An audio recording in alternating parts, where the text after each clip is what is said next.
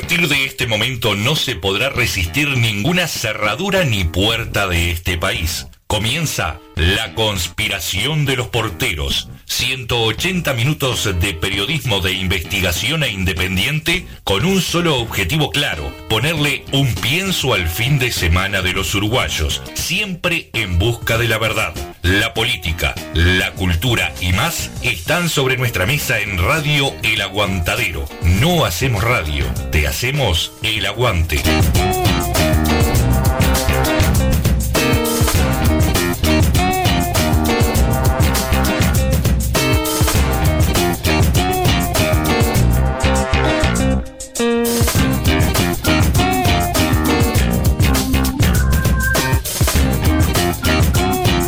Muy buenos días a todos y todas. Estamos en la conspiración de los porteros acá en Radio El Aguantadero un sábado más desde el pueblo Victoria, Montevideo, República Oriental del Uruguay. Y bueno, qué semana, Martín, muy buenos días. Una semana muy movilista, por decirlo, y frío. Sí, aparte del frío, este, creo que fue una semana por demás movilizadora, ¿no? Recordarle a, a los oyentes que el sábado pasado estuvimos hablando con Karina Tassino, quien nos invitaba a que este jueves fuéramos al Palacio Legislativo a acompañar este, ese acto que iba a haber de reparación, sobre todo para las muchachas de abril, eh, para Oscar Tassino y en, sí para todos, para todos aquellos este, que aún se mantienen desaparecidos.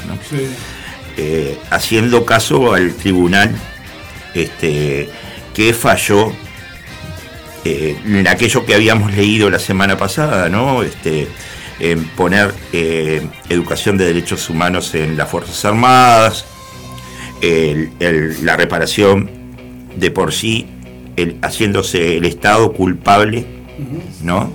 del terrorismo que sufrimos en los años 70 y bien entrado los 80. Reparación que ha sido resistida por parte de la cúpula militar uruguaya. sí, fue resistida no solo por parte de la cúpula militar uruguaya, sino también por Cabildo Abierto, que se dice un partido democrático. Eh, Cabildo Abierto decidió no asistir, sobre todo porque como era reparación de las muchachas de abril, y entre otros el senador Domenech, insistiendo de que estaban armadas en el momento en que fueron acribilladas, dice llanamente, y no es así, está comprobado históricamente de que no es así. Eh, ellas estaban estudiando. Él quiere hacernos creer que eran guerrilleras y que estaban armadas. Que, eran guerrilleras. Preparadas para la lucha. En realidad, este, cayeron por una situación paralela, ¿no? Este, a otra persona. Está llegada, pero bueno.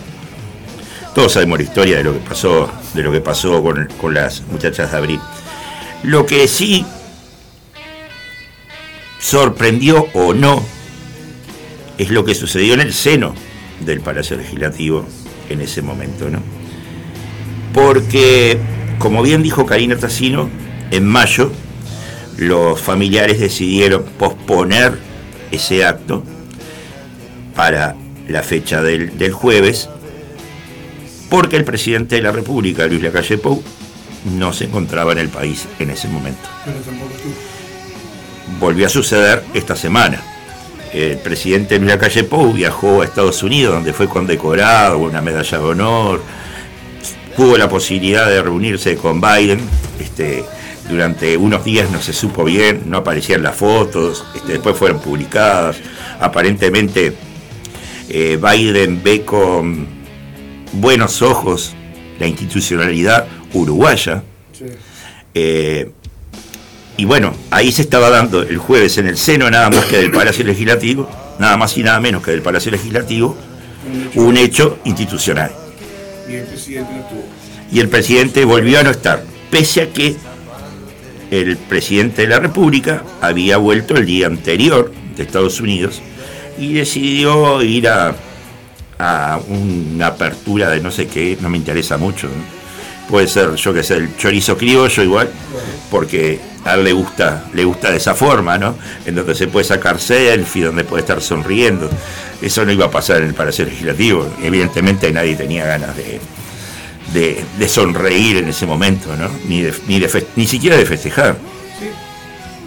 Entonces me tomé el atrevimiento de hablarle al presidente de la República con el respeto que su investidura merece, porque no está en mí este, faltarle el respeto, ni mucho menos. Pero, a ver, señor presidente de la República, yo creo que la prensa está como contralor de los distintos poderes del Estado. Si bien los poderes del Estado son contralor en sí mismos unos de, los otros, cuando no sucede de esa manera, o cuando hay actos de corrupción, o cuando hay actos reñidos con, con la moral, como está sucediendo con, con un senador de la República que fue, le han quitado los fueros y todavía está, está en investigación en ciernes. Este, pero sobre todo cuando la prensa a usted le pregunta, no responda con, con sorna, este, con, como si la prensa estuviera ahí nada más que para, para verle su linda cara. En el día de ayer se dio una conferencia de prensa en la torre ejecutiva que tenía otra característica. Una característica que si me escuchan con atención, por lo menos ese es mi pensamiento, sigue esta misma línea de no haber estado el presidente de la República el día jueves. Ayer estaban en esa mesa ante la prensa el presidente Luis Lacalle Pou y a Chugarri, el famoso escultor, hermano del Flaco Chugarri, que tiene ese museo tan interesante en Punta del Este y demás. En el en el seno de esa, de esa conferencia de prensa se habló de la paz, varias veces de la paz, de que Uruguay es un país de paz, es un país que, que este, tiene la paz muy por arriba, que bla, bla, bla. Y se habló del famoso águila del Graf Spee, que se encuentra custodiado por la Armada, tapado, y hace años que nadie lo ve, pero que no deja de ser un hecho histórico. O sea, porque querer tapar el pasado con una tela eh, habla y muy bien de lo que también sucedió el jueves. Querer tapar el pasado con una tela, no hacerse responsable. Era el Estado que tenía que hacerse responsable y sobre todo el comandante en jefe de las Fuerzas Armadas, que es el presidente de la República, y no la vicepresidenta, porque en ese momento Argimón, que si bien estuvo en la conferencia, en, la, en el acto de reparación, estaba en su carácter de vicepresidenta, porque una vez que el presidente vuelve a pisar nuestro Estado, inmediatamente en el aeropuerto se firma para el traspaso de las investiduras. A ver, entonces en la conferencia de prensa se da el hecho de que se informa y muestran un documental, inclusive muy, muy hermoso, en el que están este, en, en Carrara, en donde se erige un bloque para, armar una paloma. No sé si la llegaste a ver la conferencia de prensa ayer. No, pero me enteré de todo lo que pasó. lo leí. Lo leíste. Este, mostraron a Chugarri este, cincelando la paloma, apareció la paloma chica, después cinceló la paloma grande, ya está la paloma grande prácticamente hecha. ¿Y cuál es la idea de, que, de este inteligentísimo presidente que tenemos? ¿Cuál es la famosa idea? Transformar el águila del Grafesped en una paloma de la paz. O sea, ni más ni menos ser una rata de ciudad, porque esas son las palomas. Pero yo creo fervientemente, porque ayer el presidente de la República dice que voy a tratar de ser lo más textual posible Nadie en este país querrá seguir viendo un águila con una esvástica. Y yo le recuerdo a nuestros conciudadanos de que en el momento en que el nazismo estaba en auge, y sobre todo cuando las fuerzas del nazismo ingresaron a París a través del famoso Arco del Triunfo, los uruguayos salieron a las calles a ovacionar a Hitler. Repito, los uruguayos salieron a la calle a ovacionar a Hitler. Si bien es verdad de que los uruguayos decidieron no ir al mundial en, que se desarrollaba durante la Segunda Guerra Mundial, los uruguayos salieron a la calle a ovacionar al nazismo. Pero más allá de, que si se ovaciona el nazismo o no se lo ovacione,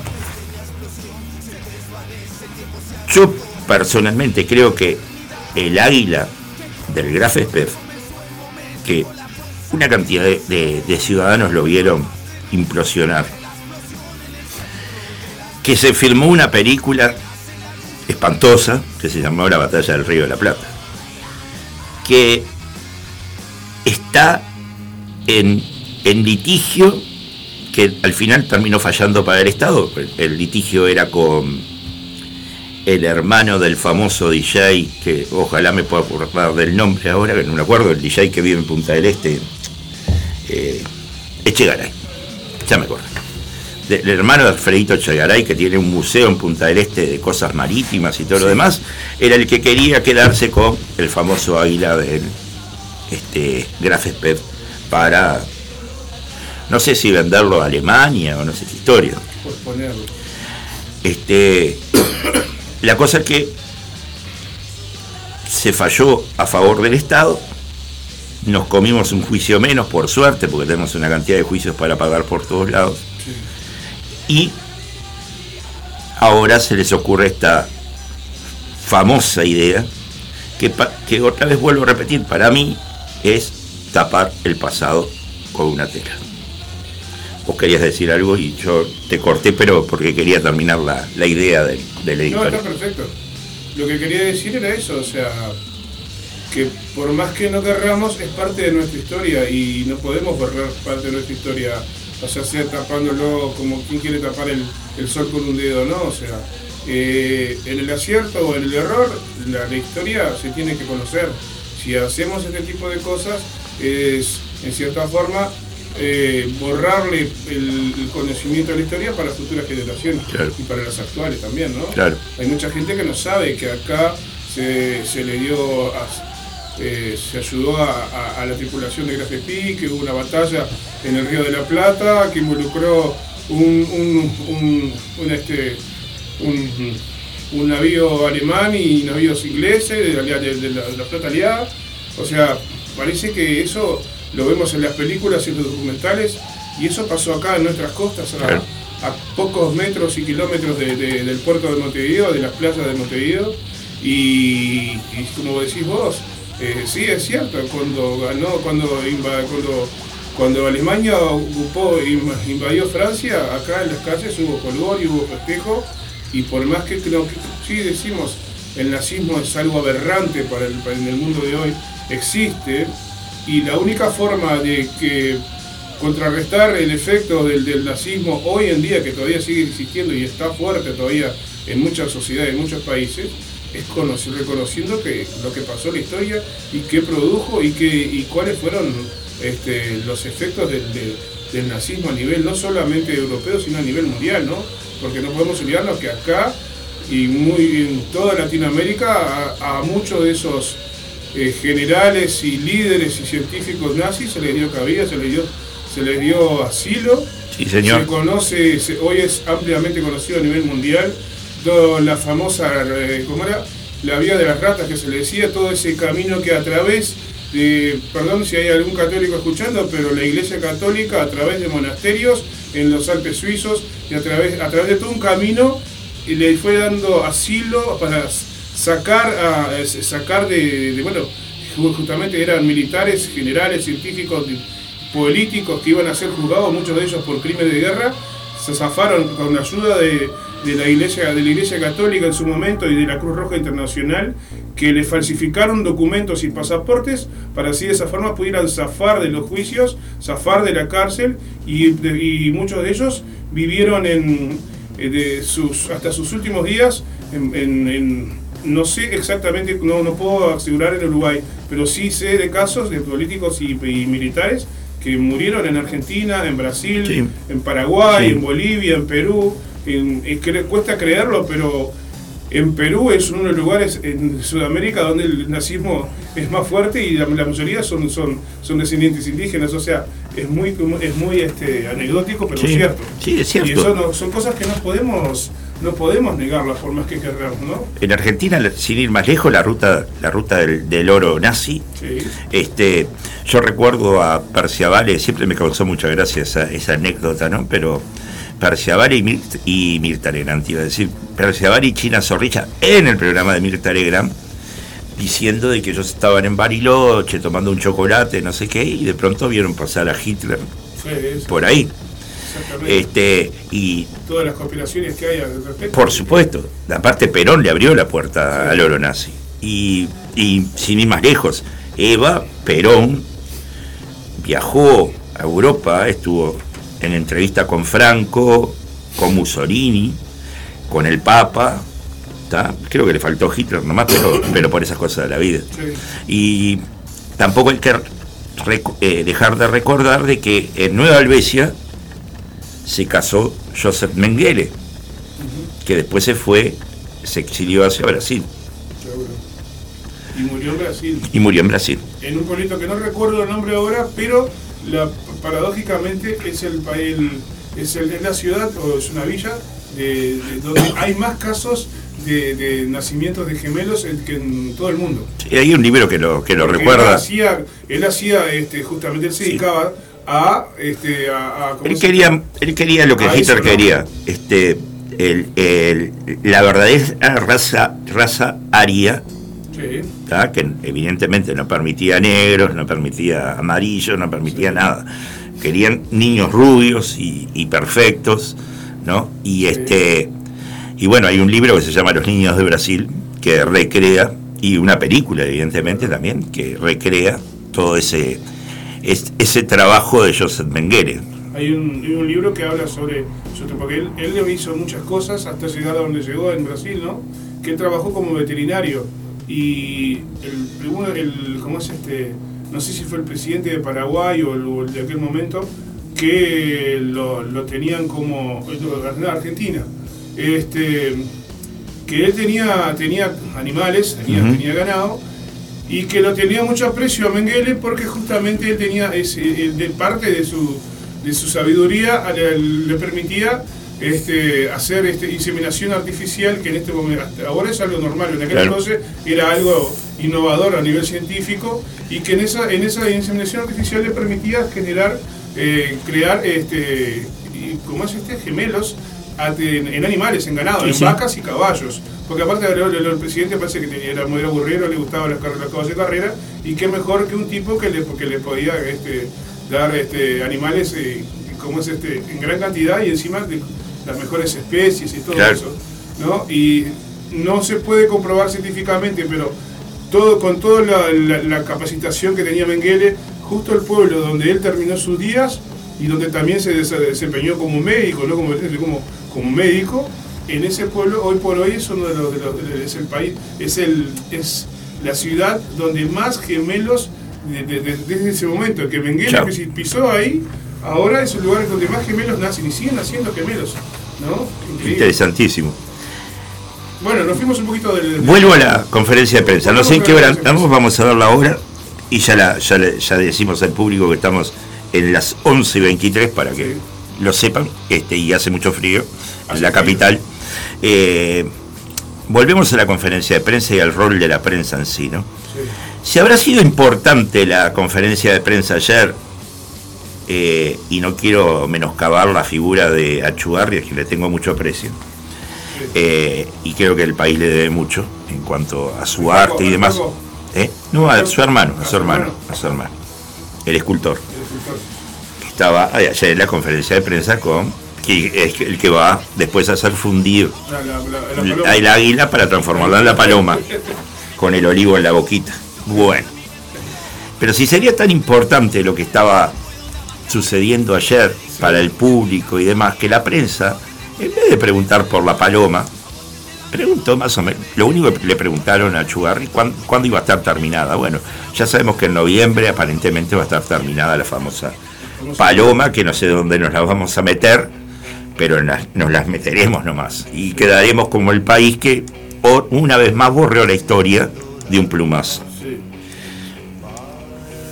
Los, los colegas que estaban ahí empezaron a preguntarle al presidente de cualquier cosa. La crisis hídrica me parece perfecto, el presidente es el que menos responsable se ha hecho por la crisis hídrica, desapareció durante todo este tiempo, el que dio la cara fue el subsecretario Álvaro Delgado.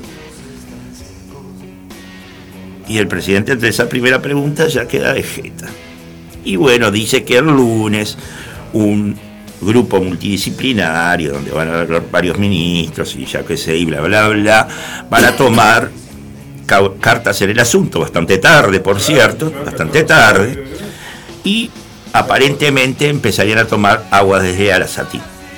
Entonces yo le digo a quienes están escuchando en este momento que dentro de unos minutos nos vamos a tener a Ricardo Ortuño, que es el director de OCE por el Frente Amplio, con quien vamos a hablar de todos estos temas. Eh, pero también en un momento aparece mi querido amigo y colega este, Luca Veloz, por seguramente TV Ciudad, porque tiene multiempleo Luca como todos los que hacemos prensa en este país, este, y le pregunta al presidente tímidamente, eh, una apreciación de por qué no había concurrido el jueves al Palacio Legislativo. Y el presidente dice que lo que había que cumplir se cumplió, que era la reparación, este, eh, cumpliendo el fallo del tribunal, y que con eso ya estaba. Y que estaba bien representado por la vicepresidenta eh, Beatriz Argimón, y con eso bastó.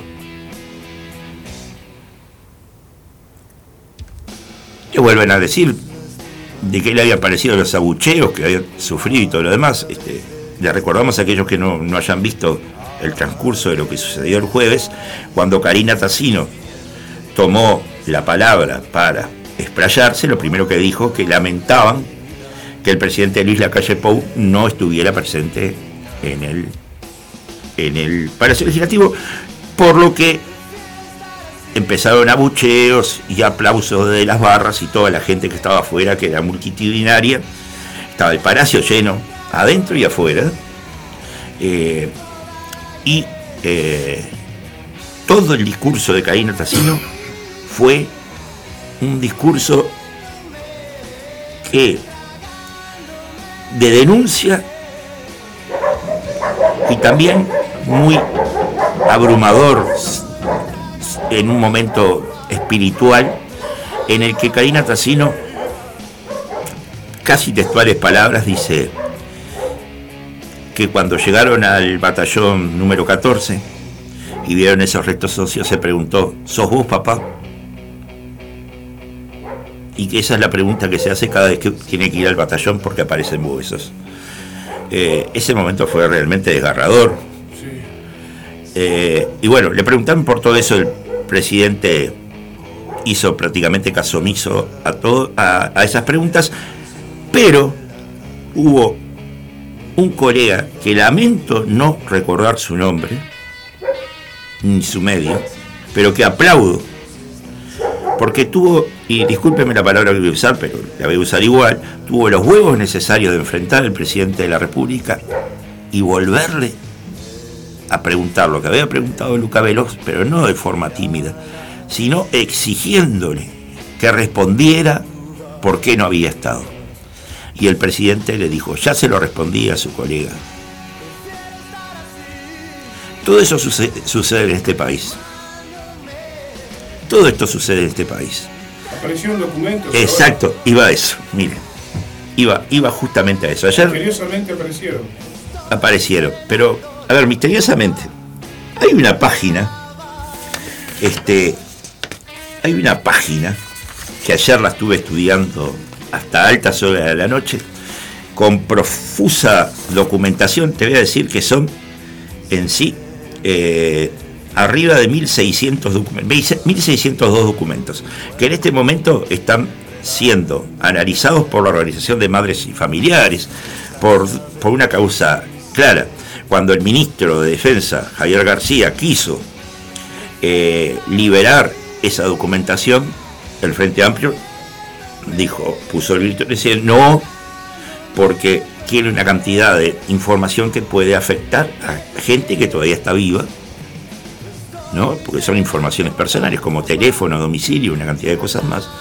Eh, ya ha sucedido cuando se abrieron los primeros este, los, microfilmes del archivo Berruti y ahora se vuelve, se vuelve a seguir con el archivo Berruti, pero de una forma anónima y es un trabajo que se debe haber llevado horas, porque visitar esa página es realmente sorprendente. Sorprendente. Ahora, la pregunta es, ¿cómo, cómo salieron los archivos del Ministerio de Defensa? ¿Quién abrió la caja de Pandora? Es, Estamos en un país donde, y con esto voy a redondear a lo que quiero llegar, en donde tenemos una ley de acceso a la documentación pública y cada vez que los periodistas pedimos para analizar e, e investigar algunas cosas, estamos meses, si no hasta años, para que se nos entregue esa documentación y en algunos casos ni se nos entrega. Sin embargo, desde Fiscalía, desde los ministerios, se sigue filtrando documentación así porque sí. Y nadie investiga nada. Nadie investiga nada. Yo celebro que se haya este, divulgado esta información, porque es información que eh, alenta a poder seguir creyendo. Esto lo van a encontrar, se llama Los Archivos del Terror del Uruguay. Es una página orgánica, porque termina en ONG, eh, perdón, en OR, ORG. Este, o sea que no, de algún lado del Estado está saliendo, más allá del Ministerio. Eh, y bueno, les, les invito a que revisen esa página porque realmente que es altamente importante. Si usted me permite, diga. A pesar de todo esto, el domingo, porque nosotros nos vimos el sábado pasado, el domingo, la, sub-20 salió campeón. Tiene esta razón, tiene esta razón. Y no podemos olvidarnos de no los pibes que nos dieron una alegría tremenda. Sin duda, sin duda que sí. Y este y bueno, yo creo que. ¿Sabes lo que más me alegra? De que por, por lo menos una vez en este país, porque yo no festejé ese cuarto puesto famoso. No lo festejé porque no, me interesa ser cuarto puesto. Digo, por más que a mí no me interesa mucho el fútbol, pero debo decirle que estaba muy ilusionado con esta, con esta selección sub-20. Pero lo que más me alegra es que una cantidad de pibes eh, por primera vez pudieron ver a Uruguay campeón. Y en el medio de todo esto que está sucediendo en nuestro país. En medio de todo este quilombo que hay, esta crisis, la crisis este, del agua, la crisis económica, las cosas que no hacen que deberían hacer, y todo lo que nos está pasando, Uruguay sale campeón. Es verdad, es verdad. Así que para los pibes chapó y para Luis, Suárez que se tomó un avión y se vino inmediatamente para, para acá, también chapó. Gran gesto, gran gesto. Nos vamos a, a, una pausa. Vamos a una pausa. Suenan los buitres, desde los buitres después de la una, la copa.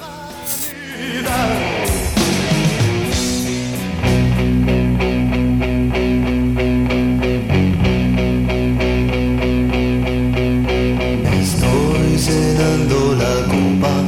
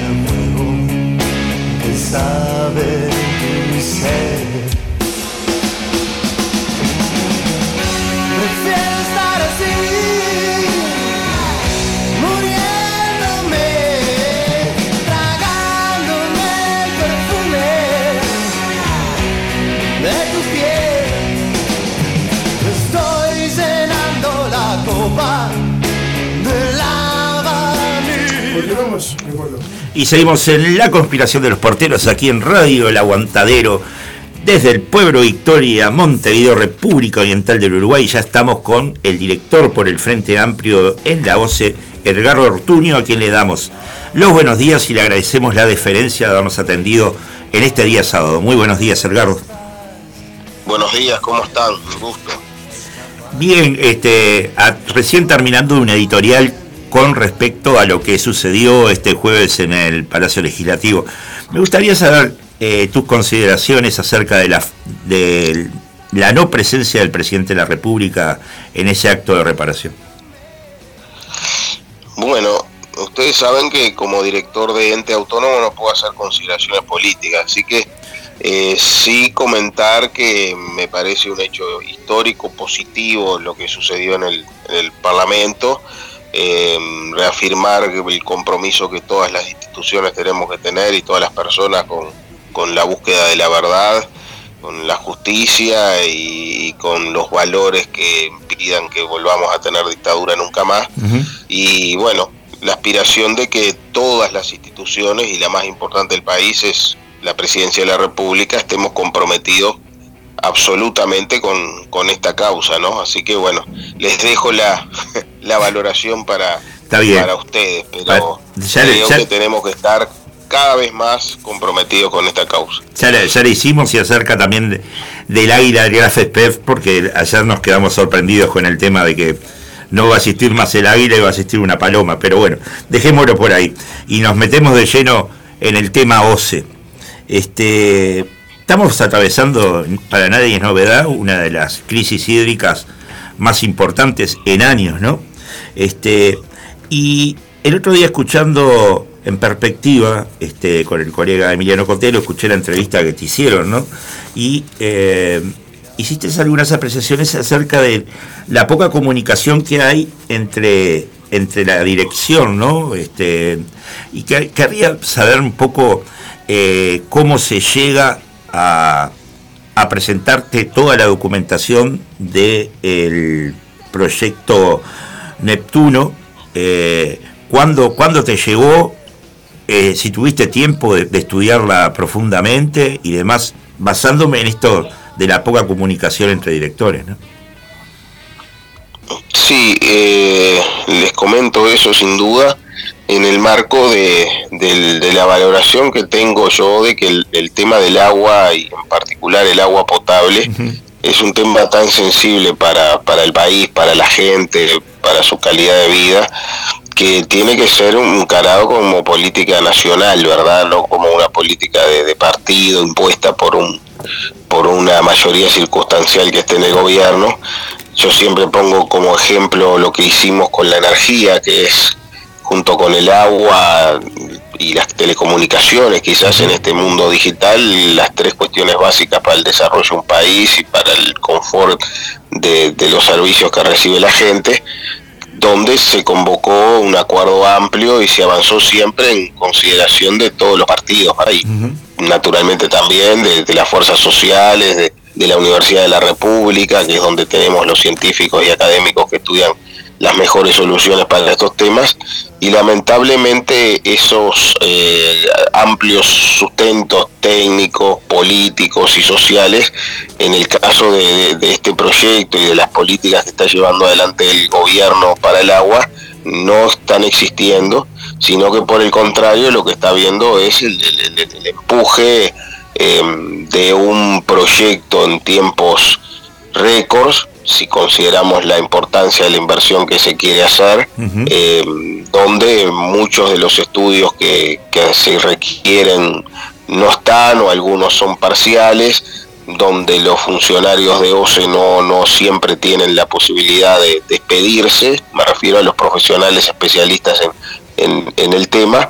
Y en el caso de la aprobación que se tuvo en noviembre de, la factibilidad técnica del proyecto Neptuno Arasatí y, que mm, derivó en la habilitación para el llamado a licitación, este que, culminó con la apertura de ofertas ahora en, esta semana que, estamos nosotros, eh, bueno, no fue la excepción, sino que al contrario, ¿no? Es un proyecto que, se viene impulsando de esa manera eh, en forma exclusiva y, yo diría que sin consulta por parte del gobierno. Y el ejemplo es que recibimos la última versión, porque este es un proyecto que al, al hacerse eh, en forma, cuando yo digo a las apuradas, me refiero a que la OCE venía trabajando desde 2014 en otro proyecto para el abastecimiento de agua potable, que es el proyecto de Casupá. Entonces se habían hecho muchos estudios, muchos análisis, al punto que quedó pronto toda la ingeniería para realizar la obra, el proyecto básico, estaban todos los análisis, el proyecto de ingeniería, este, los pliegos para llamar a licitación y bueno, todo el staff técnico de OCE venía en esa línea, el gobierno cambia, entonces en, dos años se, se, avanza en un proyecto que es la toma de agua del río de la Plata, que había sido descartado los estudios de 2013, de 2001, de 2000, perdón, y de 1970 por la salinidad que tiene. Entonces, em, cuando exigimos estudios y, por supuesto consultas a los este, técnicos de OCE para este proyecto, se, se generó un proceso muy errático donde hubo muchas marchas y contramarchas y distintas formulaciones de, del proyecto en la medida que marcábamos nosotros debilidades técnicas y bueno, algunas se corregían, otras no y se volvía a presentar eh, la formulación de, un estudio de factibilidad que, que, tuvo por lo menos este, cinco volúmenes este, tres distintos unos de los otros y los tres fueron aprobados por el directorio sin nuestro voto por entender que tenía debilidades y errores, igual se echa para adelante y se vota y después se tiene que corregir y votar de nuevo. Bueno, eso es lo que pasó en, en, el mes de noviembre con la aprobación de este proyecto que me lo dieron, contestando a tu pregunta, con menos de 24 horas de antelación para estudiar la versión final y que como además de las cuestiones técnicas nosotros hemos venido insistiendo mucho en considerar las cuestiones financieras y económicas de la afectación de esto para la OCE del futuro y, la posibilidad o no de pagarle tanta plata al, al, privado este, por el modelo de negocio que están eligiendo, ¿verdad? Donde el privado hace prácticamente todo menos operar la planta de potabilizadora este, el estudio económico financiero me lo dieron horas antes de la sesión este, y realmente, bueno, además de, las cuestiones de fondo, que tienen que ver con el cuestionamiento de, de, este cambio de prioridad de proyecto país, de proyecto OCE, de Casupá, que garantiza las reservas para la planta de aguas corrientes eh, reservas de agua dulce, ¿verdad? Generando una, un embalse para guardar el agua de 118 millones de metros cúbicos que eh, permite que Aguas Corrientes, que es la que la planta potabilizadora que nos da agua al 100% de los que vivimos aquí en Montevideo y en Canelones, pueda funcionar. Y esto que hace un tiempo parecía teórico, ahora lo estamos viendo en la práctica, ¿verdad? Se agotaron, se están agotando las reservas de agua dulce que, tenemos para, para que esta planta de aguas corrientes nos dé agua potable, ¿no? de los 67 millones de metros cúbicos de, Paso Severino, hoy estamos en poco más de 3 millones, y de los 10 millones de, de, Canelón Grande se agotaron los 10 millones, o sea que de casi 80 millones de metros cúbicos nos está quedando 3 y eso está requiriendo tomar agua salada del río de la Plata tomar aguas de aguas abajo de, del Santa Lucía, allí en, la planta potabilizadora y mezclarla para ir prolongando las reservas un poquito más de lo poco que nos queda de agua dulce. Entonces se toma un poco de agua dulce, un poco de agua salada para que dure un poco más el agua dulce. Bueno, si de esos 80 millones de metros cúbicos casi tenemos solo 3, Pensemos la importancia de la represa de Casupá que aporta 118 millones de metros cúbicos más a esos casi 80 que tendríamos de reserva. O sea, es el tema central, se ha planteado eh, desde hace largos años en OCE como la solución para que, no quedarnos sin agua potable y el gobierno lo desechó por, por este proyecto que va a tomar agua del río de la Plata donde justamente la salinidad ha sido el problema por el cual se ha descartado como, como prioridad. Entonces, para nosotros el respaldo técnico de que la obra efectivamente va a tener utilidad para el país será clave.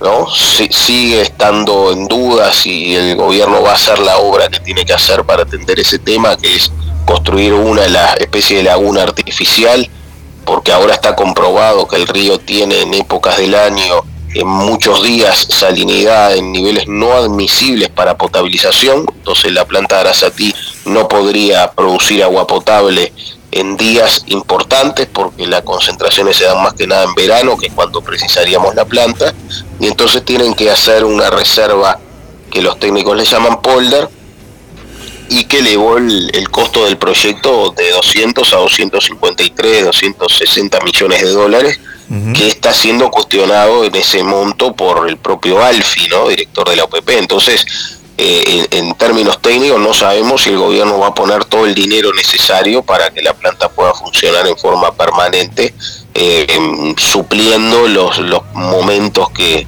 que no puede tomar agua del río de la Plata por su salinidad. Pero este otro tema, el de los costos, es, es absolutamente clave por lo que va a implicar para la OCE que nos va a dejar, si lo hacen como lo están planteando, una OCE sin capacidad de invertir un peso en saneamiento, ni en agua, en otras obras, eh, en todo el país. Eh, y además implica la primera experiencia de, un eh, proyecto de infraestructura para agua potable que va a ser gestionado en forma privada prácticamente en un 80%.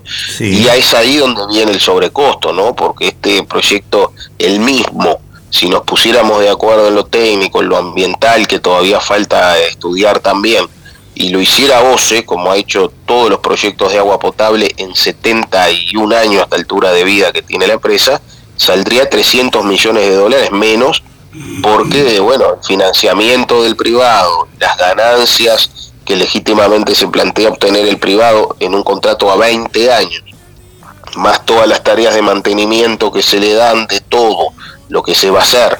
Recordemos que es la toma de agua del río La Plata, la potabilización en una nueva planta potabilizadora en Arasatí, el transporte del agua 72 kilómetros por tubería desde allí de Arasatí, que para que quienes nos escuchen ubiquen, es en la costa del río La Plata, casi llegando a Colonia el límite entre San José y, Colonia. Bueno, hay que traer el agua a 72 kilómetros eh, y después, bueno, una pequeña este, conexión de 9 kilómetros para Cuchilla Pereira. Entonces, todo eso es el mantenimiento lo hará el privado, hay que pagarlo durante 20 años. Y además le incorporaron ahora la operación de la toma de agua. Por lo tanto, el proceso inicial eh, fundamental va a estar en manos privadas y se tendrá que esperar la provisión de agua del privado para poder potabilizar en la planta de Arasatí, pero además le va a tener que pagar 40 millones de dólares por año durante 20 años por la disponibilidad de toda esa infraestructura que se va a construir y que yo les comentaba ahora, eh, porque si bien va a salir de plata de OCE, de plata que pagamos todos, eh, bueno, quien va a tener la, la, titularidad de eso es el privado y por lo tanto se le tendrá que pagar una especie de leasing para poder usarlo, eh, que eh, al final de, de, los 20 años va a ascender a más de 800 millones de dólares por esa inversión de 250. Entonces, es un es una gestión privada que no tiene eh, desde lo económico ningún tipo de sustento porque nos sale mucho más caro.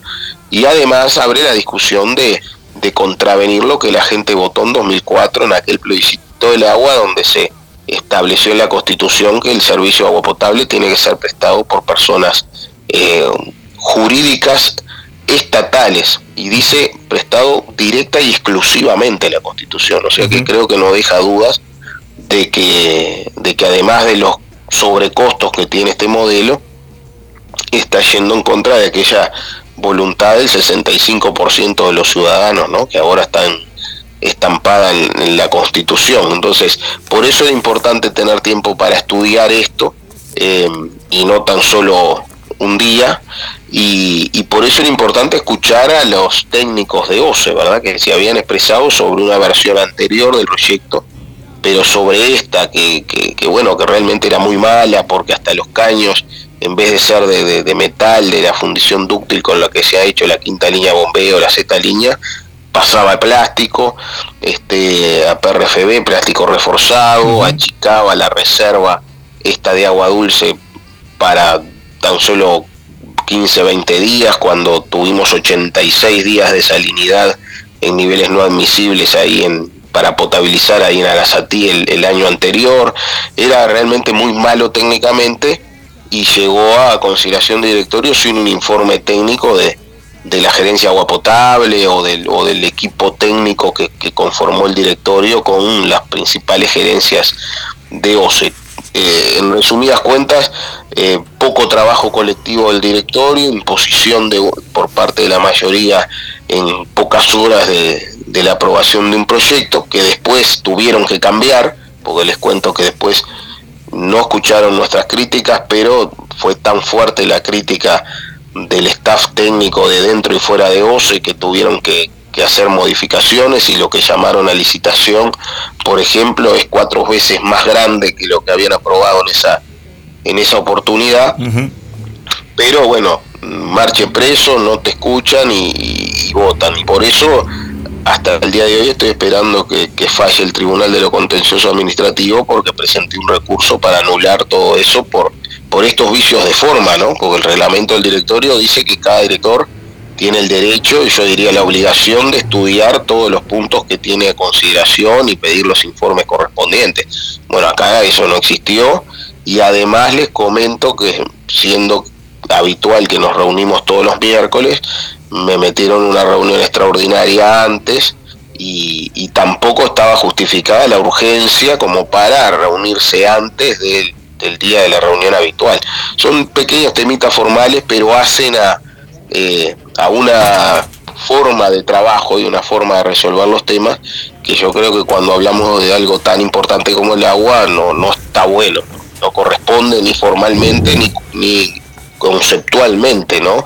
Mejor estar tranquilos que es el país invertirá millones de dólares en algo que estamos todos de acuerdo o por lo menos todos pudimos estudiar y sabemos que, va a cumplir con, el objetivo que queremos, cosa que en este en esta situación no, se está dando y, y el gobierno va avanzando en esto a pesar de que además de mi recurso jurídico hay 11 recursos jurídicos más que se presentaron en contra de esto, ¿no? El sindicato, la Intendencia de Montevideo, los ambientalistas, este, la Facultad de Derecho ha patrocinado varios de esos este, cuestionamientos particulares patrocinados por, por el estudio del Piazo, o sea, hay mucho cuestionamiento jurídico a este proyecto, además de las dudas técnicas y, y bueno, y la oposición al tema eh, económico por esta privatización de, gran parte del servicio agua potable que está imponiendo el gobierno.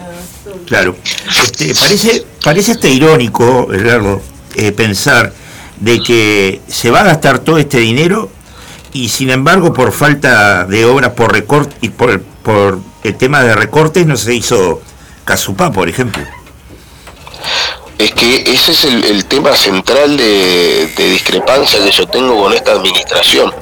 Em, si tomamos lo que dejó aprobado el presupuesto del, último gobierno del Frente Amplio para este quinquenio y lo comparamos con lo que aprobó la actual administración desde el 2020, se perdieron, se están recortando más de 200 millones de dólares en obras, ¿no? Eh, el presupuesto de inversiones. Eh, asumieron con eh, 4.500 trabajadores, 4.450, em, y dispusieron que todas las vacantes que estaban para ser repuestas hasta el marzo del 2020 se eliminaron todas y que de cada tres funcionarios que se, que se jubilan o que se van de OCE solo se podía reponer uno. Bueno, OCE no repuso ni ese uno, por lo tanto perdimos más de mil, mil cincuenta, mil treinta, mil cincuenta funcionarios, el 25%, o sea, recorte en funcionarios. Entonces, y además, cosas que tiene que hacer la OCE, como las obras de agua potable, las obras de saneamiento, se plantea transferirlas al sector privado mediante esta, estas IP, que el IP es la sigla de iniciativa privada, que es el mecanismo que se elige para, para promover los proyectos. Entonces, eh, se debilita mucho la, la, capacidad de nuestra empresa pública de hacer cosas y por otro lado, se le imponen compromisos de pago por los servicios de cosas que tiene que hacer OCE y que se trasladan para que las hagan empresas este, privadas. Entonces es como una gran paradoja donde el recorte lleva a no hacer obras directamente desde OCE, que además recordemos que OCE lo hace con presupuesto propio, o pidiendo prestado a organismos de fomento del desarrollo de los países, como el BID, el Banco Mundial, la Corporación Andina de Fomento, que ya había aprobado el préstamo para hacer Casupá, el, el dinero estaba, este, el 3 de diciembre de 2019 la, CAF aprobó el préstamo para hacer Casupá y eso está en la página web de, de la CAF, no, no estamos inventando nada. Y bueno, no se aplican esos recursos desde la empresa pública, no se hacen las obras, se establece que no hay capacidad de inversión desde lo público y se contrata este, o se busca contratar al privado que consigue el dinero mucho más caro porque tiene que ir a buscar el dinero a los bancos porque obviamente prestar plata a un privado tiene más riesgo que prestarle plata a un país que siempre paga, entonces las tasas de interés son más altas, pero además hay que incorporar, bueno, las utilidades o las ganancias de, la empresa, entonces se encarece un servicio que, que por algo ahora está en la constitución que debe ser este público y, está desde el 52 en la carta orgánica, en la ley orgánica de OCE, que tiene que ser la empresa pública la que lo brinde, anteponiendo los aspectos de índole social a los económicos, dice la ley orgánica de, de creación de OCE, fíjense qué sabiduría de los legisladores de, entonces, porque la idea de que sea público es para que el servicio llegue a todo el mundo al menor costo por lo esencial que es para la calidad de la vida de la gente. Entonces, eh, conceptualmente, al pasarse a gestión privada, que la empresa privada legítimamente, porque así funciona y está bien, tiene que tener ganancias, ¿no? Ya hay un encarecimiento del servicio que nosotros creemos que, en este caso concreto de, de Arasatilo va a terminar pagando este, la gente que nos está escuchando y nosotros con un aumento de tarifa porque bueno, los economistas del equipo nuestro eh, ya han pronosticado que solo con el proyecto Neptuno tenemos una OCE deficitaria, es decir, en rojo, eh, por los próximos 4 o 5 años y, los próximos 20 que tiene este proyecto. Pero como además el gobierno anunció la, la gestión privada del saneamiento, si sumamos los dos proyectos, ahí sí nos vamos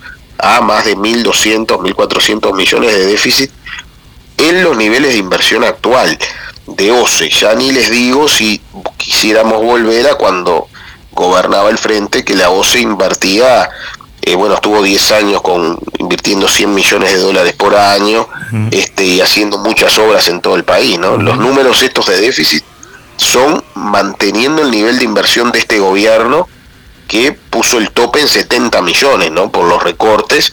Así que si quisiéramos volver a una OCE que haga como hizo la OCE en los gobiernos del frente, 20 plantas de tratamiento de, saneamiento en, el interior, que duplique los servicios de saneamiento como se duplicaron, que haga obras en, de ampliación en aguas corrientes, la sexta línea de bombeo, todos proyectos grandes que hizo el Frente Amplio, bueno, para volver a esos niveles de inversión todavía el déficit que nos dejan estas iniciativas privadas sería mayor y solo se podrían hacer, bueno, con un fuerte aumento de tarifas, que obviamente no compartimos, o con un nuevo endeudamiento de la OCE, que es lo que se dice que se quiere evitar y por eso se pide la gestión privada. Entonces, realmente no hay sustento, no, no es un proyecto robusto, tal como está planteado. Y lo más importante que le debe estar importando a la gente que nos escucha, no resuelve eh, la situación de déficit hídrico porque aporta solo una producción que es la tercera parte de lo que consumimos acá el área metropolitana, ¿no? 200 mil metros cúbicos por día de agua, que es la tercera parte de lo que produce aguas corrientes y de lo que consumimos todos nosotros, ¿no? Ahora en invierno y con las restricciones, estamos en 540 mil metros cúbicos de consumo diario, pero el verano anterior tuvimos un pico, porque en verano es cuando usamos más agua, ¿verdad? Por el calor y por todo lo que se utiliza, el pico lo tuvimos de 702 mil metros cúbicos en un día. Entonces Arasatí nos va a dar 200 mil, quiere decir que si se repite esta situación en la que estamos de quedarnos sin reserva de agua dulce, lejos de solucionar el problema, nos va a dar agua solo para una tercera parte de la gente. Entonces, se deja de hacer una obra que garantizaba el funcionamiento de la planta que abastece al 100% para hacer una planta nueva que abastece una tercera parte. Entonces, y además privada y mucho más costoso. Entonces, no, no vemos racionalidad técnica en, este planteo y tampoco una decisión política eh, acertada, ¿verdad? Y, no se escuchan las críticas que, que hace, por ejemplo, la Facultad de Ciencias, donde sus técnicos están diciendo, bueno, pero ojo que además de todo esto, ahí hay muchas cianobacterias. Y por lo tanto van a tener problemas para potabilizar el agua, que obviamente se, se, puede tratar, pero cuanto más contaminación, más costoso y más riesgoso, además del problema de la salinidad. Entonces, eh, es un proyecto que técnicamente tiene esos cuestionamientos, pero que al hacerse de esta forma con gestión privada nos va a salir carísimo y lo vamos a estar pagando durante 20 años nosotros, nuestros hijos, este, y va a dejar una OCE muy maniatada cuando tiene un montón de cosas para, para hacer y financiar más allá de, del agua de nosotros aquí en el sur, ¿no? No olvidemos que todavía la mitad de la gente del interior no tiene saneamiento. Nosotros acá en Montevideo, luego de varios gobiernos del Frente Amplio, bueno, tenemos más del 90% de la población con saneamiento, pero eso no es la, la realidad del país donde hay que seguir metiendo muchos millones, hablando mal y pronto, para que la gente tenga los mismos este, calidad de servicio que acá en Montevideo. Claro, claro. Aparte tenemos el antecedente de, no muy lejano de Maldonado en cuanto a la privatización, ¿no? Bueno, es que ese antecedente, te, agradezco el, recuerdo de, de, eso, ese antecedente fue tan malo que fue lo que llevó, lo que llevó a que las organizaciones sociales terminaran confluyendo en aquella Comisión de Defensa del Agua y la Vida, que fue la que propuso el plebiscito que, pusiera en la Constitución que no se puede privatizar. Y de hecho fue el plebiscito que, que tuvo más votos de toda la historia de, de, electoral del país, ¿no? 65%. Entonces, 2004, no terminan de pasar este, 20, 30 años y se vuelve a plantear por parte de, del Partido Nacional, en este caso de la coalición de gobierno toda, un proyecto que si bien es diferente, porque en aquel momento se daba la concesión del servicio, de todo el servicio, acá se mantiene que sea OCE la que cobre la tarifa, la que te dé el agua, y se hace una especie de privatización de nuevo tipo, porque lo que se le da al privado es un contrato para que sea el, privado el que haga todas las obras, la infraestructura, y o se le paga al privado este, el derecho a usar lo que, lo que el privado construye. ¿no? Es una, una vía indirecta que obviamente genera eh, las famosas dos bibliotecas de interpretación, si es privatización o no, pero en los hechos eh, nos plantea la, la, la, sin razón de que OCE tenga que pagar para usar algo que es de OCE o que debe ser de OCE por ley y que va a terminar pagando la propia OCE. este, entonces, ese invento del pago por disponibilidad, que, que, va a tener un costo de 41 millones de dólares en 20 años, no, no, no, no se entiende cuando se nos dice, bueno, pero todo va a ser de OCE. Bueno, pero si todo va a ser de OCE, ¿por qué OCE paga para poder usarlo? Claro. ¿Y por qué no lo gestiona directamente con sus funcionarios? Que hace 70 años que vienen gestionando sistemas de abastecimiento de agua potable. Bueno, y ahí todo termina en el tema de siempre, que es el déficit fiscal, la necesidad de ajuste y, de achicar este, el Estado, por lo cual yo creo que lo que hay en el fondo de esto, más que una convicción técnica, es una convicción ideológica, ¿no? De, de ir hacia una gestión diferente y, y además de conveniencia, porque todo esto que yo les estoy comentando que hay que pagar, como es pago por disponibilidad y se empieza a pagar cuando esté disponible o sea pronta la obra, lo va a tener que pagar el gobierno que viene y los cinco gobiernos que vengan para adelante. El actual gobierno firmará los contratos, se sacará la foto, pondrá la piedra fundamental, pero no va a pagar un peso. Lo cual es más preocupante y cuestionable, ¿verdad? Porque se está comprometiendo el futuro de, bueno, son 20 años, ¿no? Este, son cuatro gobiernos por lo menos eh, que tendrán que hacer frente a estas a, estos compromisos que van a dejar este, firmados y, que es otra razón que aconsejaría lo contrario, hacer una mesa de diálogo entre todos los partidos y ponerse de acuerdo, ¿no? Porque obviamente es lógico que los proyectos grandes se paguen en muchos, en muchos años.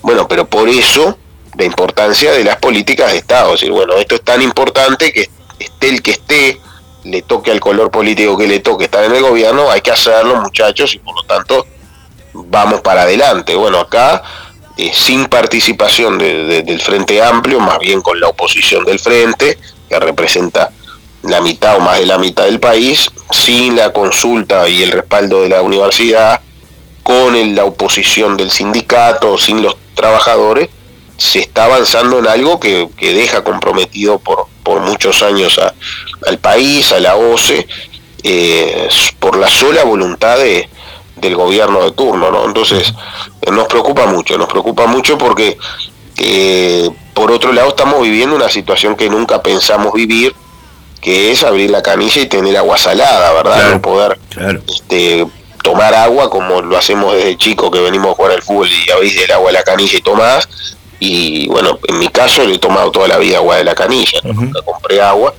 Este, y ahora la población que tiene hipertensión o que tiene problemas renales, o los bebés que tienen que tomar complemento tienen que ir al almacén o al supermercado a comprar agua porque como nos quedamos sin reserva de agua dulce, tenemos que estar mandando agua que mezcla agua dulce con salada. Bueno, entonces tiene que ver mucho con lo que venimos hablando. Es muy importante asegurar que no vuelva a pasar esto. Entonces, si precisamos que las futuras generaciones no, no sufran esto que estamos viviendo, tenemos que garantizar que aguas corrientes, que la potabilizadora nuestra tenga reserva de agua para mandar agua dulce, agua potable, no un agua que se manda porque el Ministerio de Salud Pública dio una autorización de excepción de que nos venga agua que no cumple los parámetros de la norma de agua potable en los niveles de sodio, en los niveles de cloruros y ahora en los niveles de trialometanos. Es decir que eh, no estamos cumpliendo con la normativa de agua potable porque no se puede, porque no hay reservas de agua dulce. Bueno, entonces más que importante ponernos de acuerdo en hacer primero lo que nos asegura que no nos quedemos sin agua de reserva de nuevo. Eh, no hay mucha racionalidad realmente, además de que no hay sustento técnico para sostener esta, este cambio de prioridades en lo que está haciendo el gobierno y por eso nos preocupa. ¿no? Nos preocupa a todos, Edgardo, y, y la verdad porque vemos un, un horizonte que no eh, permite visualizar de que esta crisis hídrica se termine a corto plazo. Y, bueno, estamos realmente todos preocupados porque acabamos de salir de una crisis sanitaria y podemos, sin, sin esperarla, entrar en otra crisis sanitaria con, con todo este tema del agua salada. Sí, sí, porque ¿Qué es lo que sucede? Todos los días estamos tomando un poquito de agua de, Paso Severino, de, la represa, para mezclarla con agua salada que no venga tan salada. Entonces las reservas siguen bajando. Y esto quiere decir que si no llueve significativamente, nos puede suceder que en 20 días nos quedemos sin agua dulce o tengamos muy poquitita agua dulce y la salinidad del agua que nos llegue sea todavía mayor y esa tercera parte de la población que declara en las encuestas que sigue tomando agua de OCE no pueda tomar. Y esto eh, tiene un, un, golpe, sobre todo como siempre, en los que menos tienen, que van a tener que sacar plata del bolsillo para agregar un elemento más a la canasta familiar, que es la compra de agua embotellada, lo que ya está pasando. Claro. Este, por eso nosotros estamos insistiendo en que no se cobre la tarifa de OCE, porque no se le puede cobrar a la gente un servicio que, la OCE no está dando con la calidad que la gente, por la que la gente paga, si la gente no está pudiendo tomar el agua. Eh, queremos que se baje el costo del agua embotellada, le hemos planteado al gobierno que le saque los impuestos al agua que nos venden en, los comercios, el IVA y el IMESI, lo que permitiría que, las familias paguen, ya que tienen que ir a comprar agua, por lo menos que la paguen más barato. Este, y sin duda, seguimos insistiendo que el MIDE fue creado para atender a las poblaciones vulnerables, ¿no?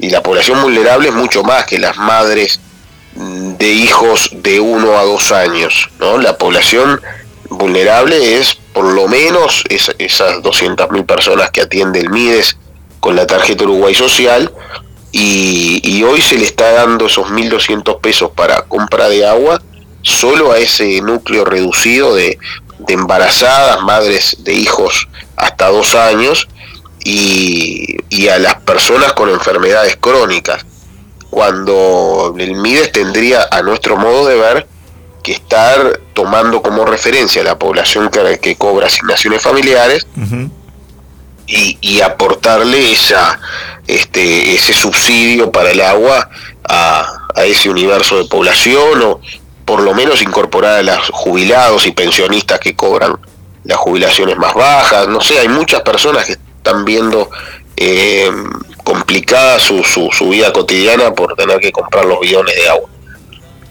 Edgardo Ortuño, queremos agradecerte que hayas estado en los micrófonos de la radio El Aguantadero acá en la conspiración de los porteros y sin duda agradecerte también a que nos hayas ayudado a lo que tratamos de hacer cada fin de semana haciendo radio, ponerle un pienso al descanso de los uruguayos. Bueno, gracias a ustedes por la comunicación, por el trabajo que hacen en ese sentido y saludos a los vecinos y vecinas que estén eh, escuchando. Un abrazo. Abrazo. Gracias. Y bueno, nos vamos a un corte. Vamos a un corte musical, vamos a escuchar algo de Pecho de Fierro, ya que estamos, La Niña y el Valero, y ya volvemos con más. Bien.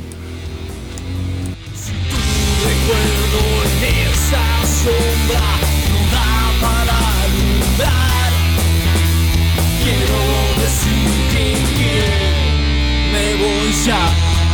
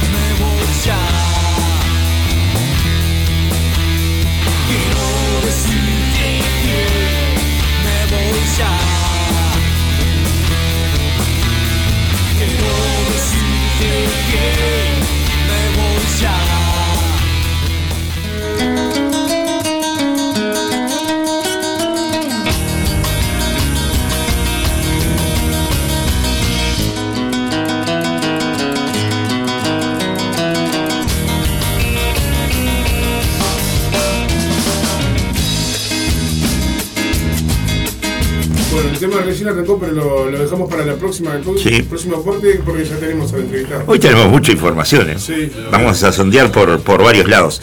Este, decir que estamos en Radio El Aguantadero, acá desde el pueblo Victoria, Montevideo, República Oriental del Uruguay, haciendo la conspiración de los porteros como cada sábado.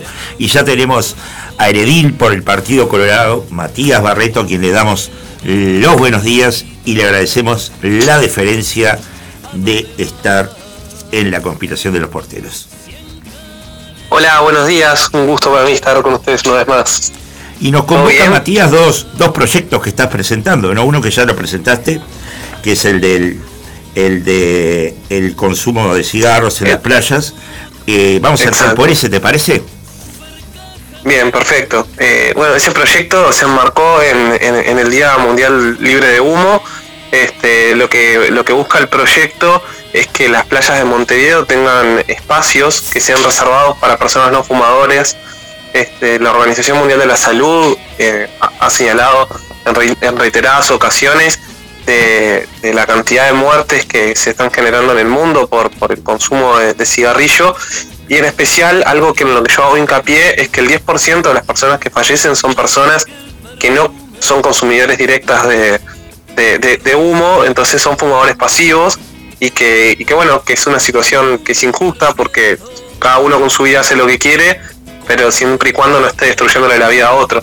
En ese sentido fue que pensé alguna alternativa que se pudiera manejar desde la ciudad de Montevideo para poder eh, de alguna manera proteger a las personas no fumadoras y fue que eh, investigando un poco vi que en el mundo existían las playas libres de humo que con, distintas condiciones, algunos países prohibían fumar, otros eh, regulaban de distintas formas. Bueno, para Montevideo lo que yo propuse fue concretamente tener espacios que estén delimitados en las playas donde sean eh, libres de humo, con cartelería que digan playa libre de humo, que tenga información respecto a... Eh, cuando hablo de libre de humo, y, ahí agrego algo, que en Uruguay se ha regulado mucho respecto al humo de tabaco, pero no se ha regulado nada respecto al humo de marihuana o de cualquier otra sustancia. Este proyecto prevé eh, ambas, eh, todas, las situaciones posibles cuando hablo de humo, eh, y, por eso es que ahora iba a aclarar que el cartel, la idea es que tenga la indicación de que es libre de humo esa playa, y además las, la nocividad que tiene el tabaco y la marihuana para la salud humana que también la idea un poco es eh, educar desde ese sentido, de decir, bueno, no solamente eh, poner una restricción, que, en realidad eh, vale aclarar que esto no es una, una prohibición de no fumar, es una sugerencia, es, un, es una exhortación a, a, quienes concurrimos a las playas para no fumar en ese espacio, que el proyecto también prevé habilitar a la Intendencia de Montevideo, a los funcionarios de la Intendencia o a los, a los de prefectura, a poder exhortar a las personas que están fumando en la parte libre de humo a no hacerlo. No es una obligación, repito, pero sí una exhortación y se pone como prioridad para que las zonas libres de humo sean eh, en, las playas donde haya, eh, digamos, eh, canchas de fútbol, de volei, lo que haya, que sean las zonas deportivas las que tengan esa, esa zona libre de humo para también complementar en cuanto a la salud y sobre todo poder cuidar a, los más chicos, que a los niños que van concurren a la playa, que no, que no tengan que estar expuestos ni al humo, ni tampoco a, los problemas ambientales que genera, por ejemplo, las colillas en la playa, este, tanto para, para los humanos como para los, los animales que, están en el, en el agua, ¿no? Sí, bueno, de, este. convengamos de que en verano los animales no tendrían que estar en la playa, ¿no? Sí, no, pero me refiero también a, los peces, o sea, que, ah, también a veces quedan las colillas y los restos de cigarro que los ingieren y terminan incluso costándoles la vida. este, También es eh, un poco de, todo el ecosistema y, de, bueno, del, mantenimiento también de, las, de las playas, ¿no?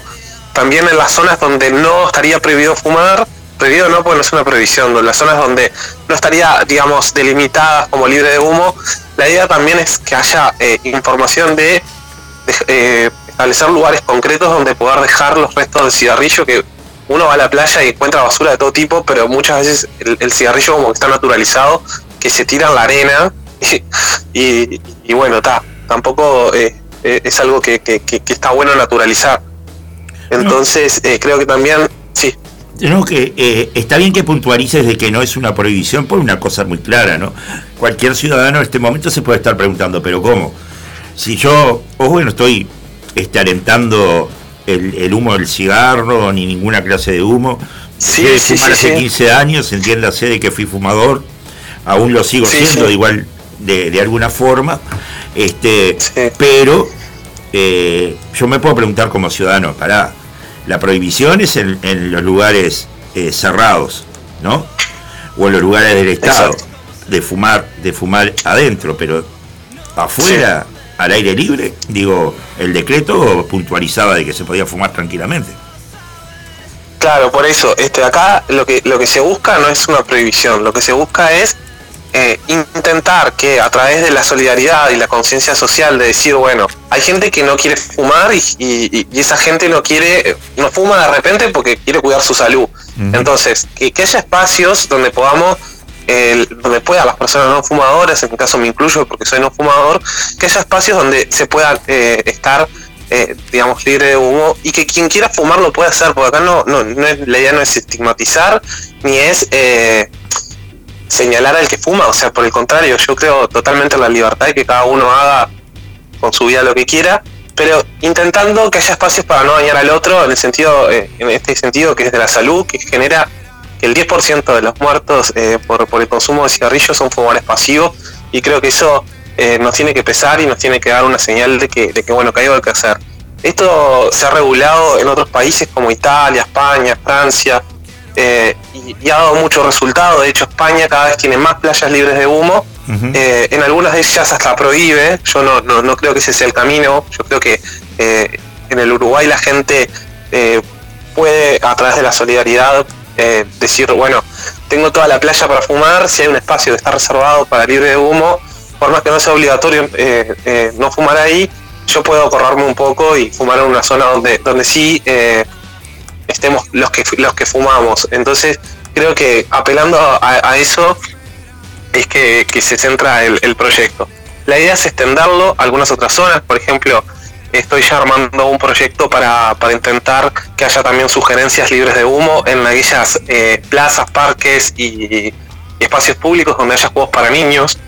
Creo que es fundamental sobre todo y el espíritu principal de- de- del proyecto es que sobre todo los niños que no tienen esa posibilidad de decidir a dónde van y cerca de, o sea, un adulto puede decir, decir, ta, no quiero estar con, eh, no quiero consumir pasivamente ni siquiera humo, entonces voy a una playa aislada, eh, donde no hay gente y cada uno puede decidir por sí mismo, no es lo mismo que un niño que va a ir a donde vayan los padres. Entonces creo que hay que, proteger, que tener protección especial con los niños y que en los primeros años de vida, si se puede, que estén eh, lo, lo menos expuestos a- al, al- humo del cigarrillo y en ese sentido creo que las plazas, parques y lugares donde haya juegos para niños, creo que estaría bueno tenerlos como zonas reservadas, libres de humo, y que si hay padres fumadores, bueno, si quieren hacerlo en esa zona que lo hagan, pero que también sepan que, eh, que se, se exhorta a no hacerlo y que hay eh, y, y los beneficios que genera el no hacerlo, ¿no? Este, creo que va un poco por ahí.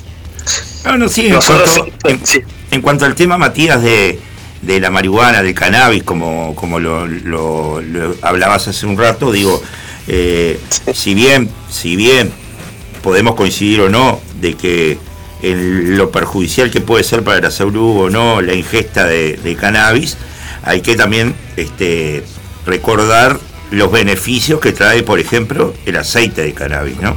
Para, para Ah, la por salud. supuesto. En cuanto, en cuanto a lo medicinal, tiene propiedades increíbles y, y cada vez más usadas en el mundo y creo que eso obviamente que, eh, que, que- que es súper benéfico. Pero bueno, obviamente como eh, fumándolo no solo genera eh, eh, perjuicios para el fumador, digamos, el, el que lo hace por sí mismo, como tanto como para el pasivo. este, entre ellos, eh, pérdida de, de- de neuronas, digo, tiene un montón de, de- cosas que, eh, que son nocivas para, para, para el ser humano y que de hecho se desconoce mucho, porque hay mucha más información respecto de los males que genera el cigarrillo y no tanto de los que genera la marihuana, e incluso por momentos de la marihuana se llega hasta a justificar de, de que, bueno, si bien tiene efectos medicinales, los tiene en algunos contextos, con receta médica y para algunos casos concretos y de determinadas formas. Y, y no- y es fumándote un, un cigarrillo de marihuana que, que, que te vas a curar de, de algo. No, Entonces creo que creo que está bueno también que haya información en esas zonas donde están eh, se- de- donde se intenta tener eh, libre de humo, que haya información de los efectos nocivos que genera y que haya una campaña de concientización también, porque en definitiva eh, como te decía, la idea no es estigmatizar, la idea es cuidar la salud de la gente y que de cierta manera el que fuma pueda ver y decir, bueno, eh, fumar me implica esto, el que no fuma y, y está y, y puede fumar porque uno nunca sabe más adelante, eh, que sepa por lo menos ante qué se está se está este, enfrentando. y ta, después cada uno es libre de hacer lo que quiere. Lo mismo con si va a fumar o no en un espacio restringido libre de humo. Eso será una decisión personal. Y, y bueno, y ahí hablaremos de responsabilidad de cada uno y de solidaridad con el resto. Pero yo creo que la sociedad uruguaya podría llegar a entender algo así. Si ha funcionado en otros países del mundo, eh, perfectamente creo que en nuestro país eh, podría funcionar también. En cuanto a, lo- legislativo, yo creo que, eh, hablándolo por arriba con algunos ediles de otros partidos, creo que podría llegar a hacer que el proyecto tenga, que llegue a buen puerto, que termine siendo decreto, porque en su momento se había, se- yo lo había comentado y creo que tanto en el Frente como en el Partido Nacional podría llegar a haber apoyo. Este, no, no genera una gran inversión porque es poner carteles y delimitar zonas, o sea, no es que, que hay que gastar una fortuna de dinero, es simplemente delimitar la zona pon- poniendo zona libre de humo y, y- y no le generaría multa a nadie, o sea, el que fuma en la zona que es libre de humo no tendría ningún tipo de, de sanción, por decirlo de alguna manera, simplemente se, sería una exhortación y punto, o sea, como, como, como, como ha pasado en, muchas cosas, este, apelar a la responsabilidad y a la solidaridad de la gente. Eh, bueno, ya tenemos el antecedente de cuando se impuso de alguna forma el tema de no fumar dentro de locales cerrados y demás, el pueblo tomó conciencia y, si bien bajó el consumo de tabaco y demás, aquellos que querían fumar este, tuvieron que empezar a fumar afuera, fuera en invierno, en verano o lo que sea. Exacto. Pero, y pero- el cambio fue muy rápido y la gente lo entendió y se dio cuenta. Yo creo que ya la gente no lo hizo, en primera instancia lo hizo por obligación, pero después, hoy en día creo que la gran mayoría de los fumadores lo hacen porque entienden lo nocivo que puede ser fumar en lugares cerrados con personas que no, lo, que, que no son fumadoras. Y en ese sentido, acá eh, lo que se viene a hacer es a proponer algo que viene a reforzar esa idea de, yo siempre digo, al Frente Amplio le critico mil cosas y, y- y bueno, vos lo sabéis porque eh, hemos tenido la oportunidad de, de estar eh, haciendo estas entrevistas en otras oportunidades, pero si tengo que decir que algo hizo bien el Frente Amplio, hizo muchas cosas bien, pero si algo tengo que decir que hizo muy bien, fue esta campaña antitabaco en el gobierno de Tabaré Vázquez. Para mí es de los mejores logros que ha tenido el gobierno del Frente Amplio en, en- en todo lo que fue su gobierno, en sus gobiernos. Este, entonces, en ese entendido es que la idea es reforzar esa idea, la idea es que el país quede a la vanguardia en cuanto a todo esto, como ya lo, lo, lo viene estando y como ya lo ha estado con, con todas estas normas que se han creado, bueno, la idea es reforzar eso. Acá eh, lo que se busca es justamente que, nuestro país siga una lucha contra el tabaco y contra y contra la marihuana también. Yo agrego también porque muchas veces se, se deja a la marihuana por fuera y- y realmente creo que hay falta de, de información y, y bueno, después con información cada uno es libre de hacer lo que quiera, pero sí es importante que la población esté informada. Y en parte también el proyecto prevé eso, que haya por parte de la Intendencia una campaña de información respecto de lo que es el cigarro y la marihuana. creo, ¿puedo, ¿puedo preguntar algo? Sí, sí, por supuesto. Martín te habla acá. Hola, yo soy, ¿cómo- soy la cómo estás? ¿Todo bien, Martín? Del programa.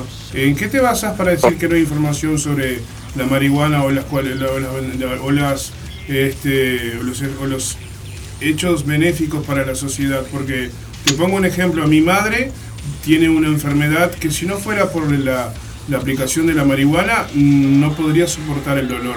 Hay personas que necesitan la marihuana para manejar la ansiedad, para dormir, que si no, no existiera eso con pastillas y químicos de las farmacéuticas no lo podrían lograr o le cambiaría radicalmente la calidad de vida. O sea, y además Bien, que eh, sí. no, no quiero no quiero no quiero distorsionar la entrevista, digo, pero me parece que yo como fumador eh, yo tengo la opción de elegir dónde fumar, no necesito que una ley me, me- me- me obligue a fumar al, al lado de una persona. Si sé que una persona no fuma, yo como, como, como ser humano educado no voy a fumar al lado de una persona que no fuma. Si yo como fumador de marihuana estoy al lado de una familia con niños, no voy a fumar al lado de una familia con niños. Es una cuestión de educación. Me parece que más que ley lo que necesitamos es concientización, es cultura, es educación sobre las cosas que hacen bien y hacen mal para, para, para los niños y para los adultos. Me parece. Eso es lo que, que quería decirte nada más. Por supuesto, en esa línea va también todo lo que, lo, que estoy diciendo. Por un lado, obviamente que, que- tiene beneficios y que tiene efectos medicinales, como, como habíamos dicho anteriormente, y que generalmente a veces van con, con receta médica y a veces son de, de- digamos, del individuo mismo que conoce su cuerpo y sabe, por ejemplo, lo que hablabas de la ansiedad y, distintas cuestiones que, que, que puede generar un beneficio a la persona y no tiene por qué dar una receta ni, ni de un psicólogo, ni de un médico, ni nadie eh, para decir que funciona lo en cuanto a lo medicinal, no tengo nada para decir, pero sí que genera, eh, digamos, hay estudios de, de- de- muchos tipos que hablan de perjuicios que la marihuana genera, entre otros, que puede llegar a generar enfermedades eh, de salud mental también. O sea, si bien a algunos les puede calmar la ansiedad, hay otras personas que pueden tener enfermedades de salud mental al consumirla y también eh, de, pérdida de neuronas y un montón de, de- cosas que hay poca información. eh, no me refiero a que no haya estudios respecto al tema, hay muchos, pero no es un tema que se hable, no es un tema que se informe. Yo no digo que esté bien o esté mal, al igual que el cigarro, el cigarrillo es muy, muy eh, dañino y que genera en muchos casos eh, es una de las principales fuentes de cáncer y que mucha gente muere por, por consumir cigarrillo. Y no por eso digo que esté mal consumir. Cada uno es libre de consumir lo que quiere. Yo soy un defensor de que cada uno consuma lo que tenga ganas de consumir y haga con su vida lo que quiera, pero siempre y cuando tenga la información de lo que, de lo que, de la sustancia que está consumiendo y de los efectos que le puede llegar a generar esa Claro, sustancia. pero- pero yo que a ver. información Matías, yo coincido Sí. con, porque acá el, el- el- creo que el quid del asunto está justamente en la falta de información de parte del Estado, ¿no? sí, En cuanto a los riesgos de consumir cigarros, de consumir opiómanos o consumir eh, eh, cannabis o lo demás. Y que después el, el ciudadano elija. Pero tampoco Tal hay, cual, es este, no hay educación desde el Estado. No hay Yo educación y lo que busca y lo que busca el proyecto es justamente eso, que desde el Estado se eduque, que desde el Estado se busque no solamente hacer una campaña de concientización, sino delimitar zonas y, y cuando hablábamos de previsión, eh, Martín, ¿no? Eh, no se busca prohibir, lo repito, la idea no es prohibir que alguien pueda fumar en determinado lugar. Lo que se busca es, eh, vos de repente cuando vas a la playa te fijas y decís, pa, hay niños acá al lado, me corro y fumo lejos de ellos. Pero la realidad es que si hubiera un, un- si están todos los fumadores y no fumadores entreverados, si hay 500 personas en un espacio reducido, no se va a dar la situación de que todos los fumadores se corran, este, porque, porque es difícil de organizar, eh, eh, el espacio público de forma tal de que, de que no, de que, de que haya un espacio que realmente sea libre de humo. Entonces, delimitándolo sin prohibir, pero sí delimitándolo para decir, bueno, en este espacio se pretende que- que- que los no fumadores puedan estar en un espacio libre de humo. Es un ideal, es un, es, un espacio delimitado para decir, bueno, acá se, se pretende que no se fume. Estando delimitado es más fácil poder organizar, que la gente se pueda organizar y de esa manera eh, lograr efectivamente una playa libre de humo. Pero- Y está funcionando en el mundo, sí, Pero eh, hoy eh, delimitas que no se fume en las playas, mañana van a querer delimitar que no se fume en las plazas, que no se fume en las veredas y a la larga van a terminar prohibiendo fumar en, la, en cualquier lado, o sea que vas a tener que encerrarte en tu casa para fumar. Porque en el futuro... No, no, esa, es esa, esa, esa no es la idea, esa no es la idea. La idea es buscar lugares específicos. A ver, primero que nada, vayamos a lo que ya hoy existe. No se puede Bueno, fumar en todos los lugares cerrados. prohíbe fumar en, en- en ambientes cerrados, eso lo entiendo. Está Exacto. perfecto. Pero si es al aire, al aire libre, ¿por qué tiene que haber delimitación? Si ya, ya- Pero no es algo nuevo, ¿eh? No, no es algo nuevo. Mira, déjame, déjame desarrollar un poco esta, esta, esta, esta cuestión. Perdón Eh, me ya lo que es lugares... No, está perfecto, es la, es la idea. Pero, pero en lugares cerrados estamos todos de acuerdo que está prohibido fumar desde hace años. Bueno, en cuanto a lugares públicos, no es la primera idea que se plantea respecto a, a- que ni siquiera es una prohibición, repito, es una sugerencia de no fumar, es una sugerencia de espacio libre de humo.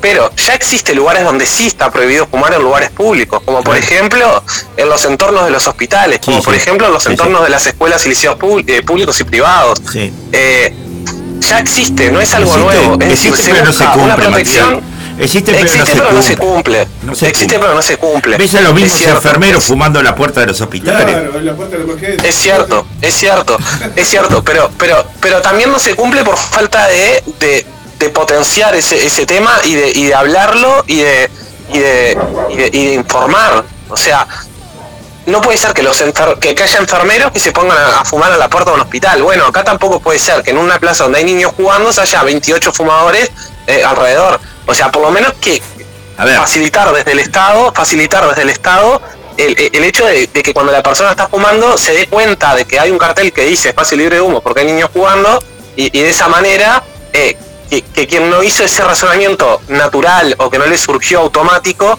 que por lo menos tenga la información ahí y diga, bueno, mira, no me di cuenta, estaba fumando acá y me puedo correr un poquito y no me cuesta nada. Está bien. Es eso un poco, es, Está bien. es intentar buscar que la persona, cuando tiene el pensamiento automático de decir, me corro, genial.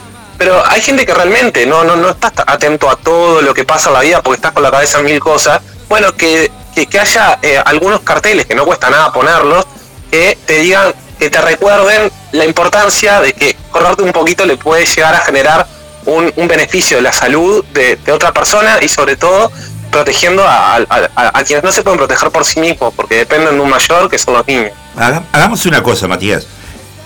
Para, para no entrar en debate, porque primero que nada, Sí. como periodista no me, no me gusta, vos me conocés muy bien, no me gusta entrar en debate con el invitado. Primero que nada. Sí, Para mí es regla básica del periodismo. ¿Tá? Intercambio de ideas es otra cosa, y es lo que estamos tratando de hacer acá. Pero eh, esperemos a que, a que esto esté en funcionamiento y volvamos, ver volvamos a este tema para, para me ver encanta. eh, eh, cómo se va desarrollando, ¿no? cuál es el comportamiento de la ciudadanía y demás, ¿no? Porque así como te- como vos me decís de, de- de lo que puede ser contaminante y, y hasta coincido el humo del cigarro, por ejemplo, y demás, ¿tá? También te puedo decir, los gases tóxicos que emiten un, un parque automotor excedido como es el de, el de la capital de- del país, ¿no? Este, donde entran Sí. camiones, donde los ómnibus a veces tienen los caños de escape este, eh, ex- expediendo más carbono del que, del que está permitido, este, autos, motos y demás. eh, eh, o sea, estamos También son contaminados por todas y también generan perjuicios, tal cual. Estoy de acuerdo, no, no, no, estoy de acuerdo. Este, y son cosas a regular también, ¿eh? Eh, Sí, pero se tarda el que- Estado en regular estas cosas, ¿me entendés? Porque, porque lo estamos sufriendo todos. Mirá que lo, lo del parque automotor, que vuelvo a repetir, está excedido y no hemos tomado, no hemos tomado cartas en el asunto. sí, sí, sí. Sin dudas que, que- que todas esas cosas hay que, hay que, hay que profundizar y, y, y trabajarlas. Porque aparte, aparte me, me interesa entrar en el, en el otro proyecto, que me parece un proyecto muy importante para el país. Este, debo decirlo de cuando me lo mandaste ayer, quedé realmente maravillado con esto. Este, que es el tema de, la de los donantes voluntarios de sangre. Entremos, entremos en ese tema y si nos queda corto con la entrevista, nos volvemos, nos volve- volvemos a retomarlo en unas semanas.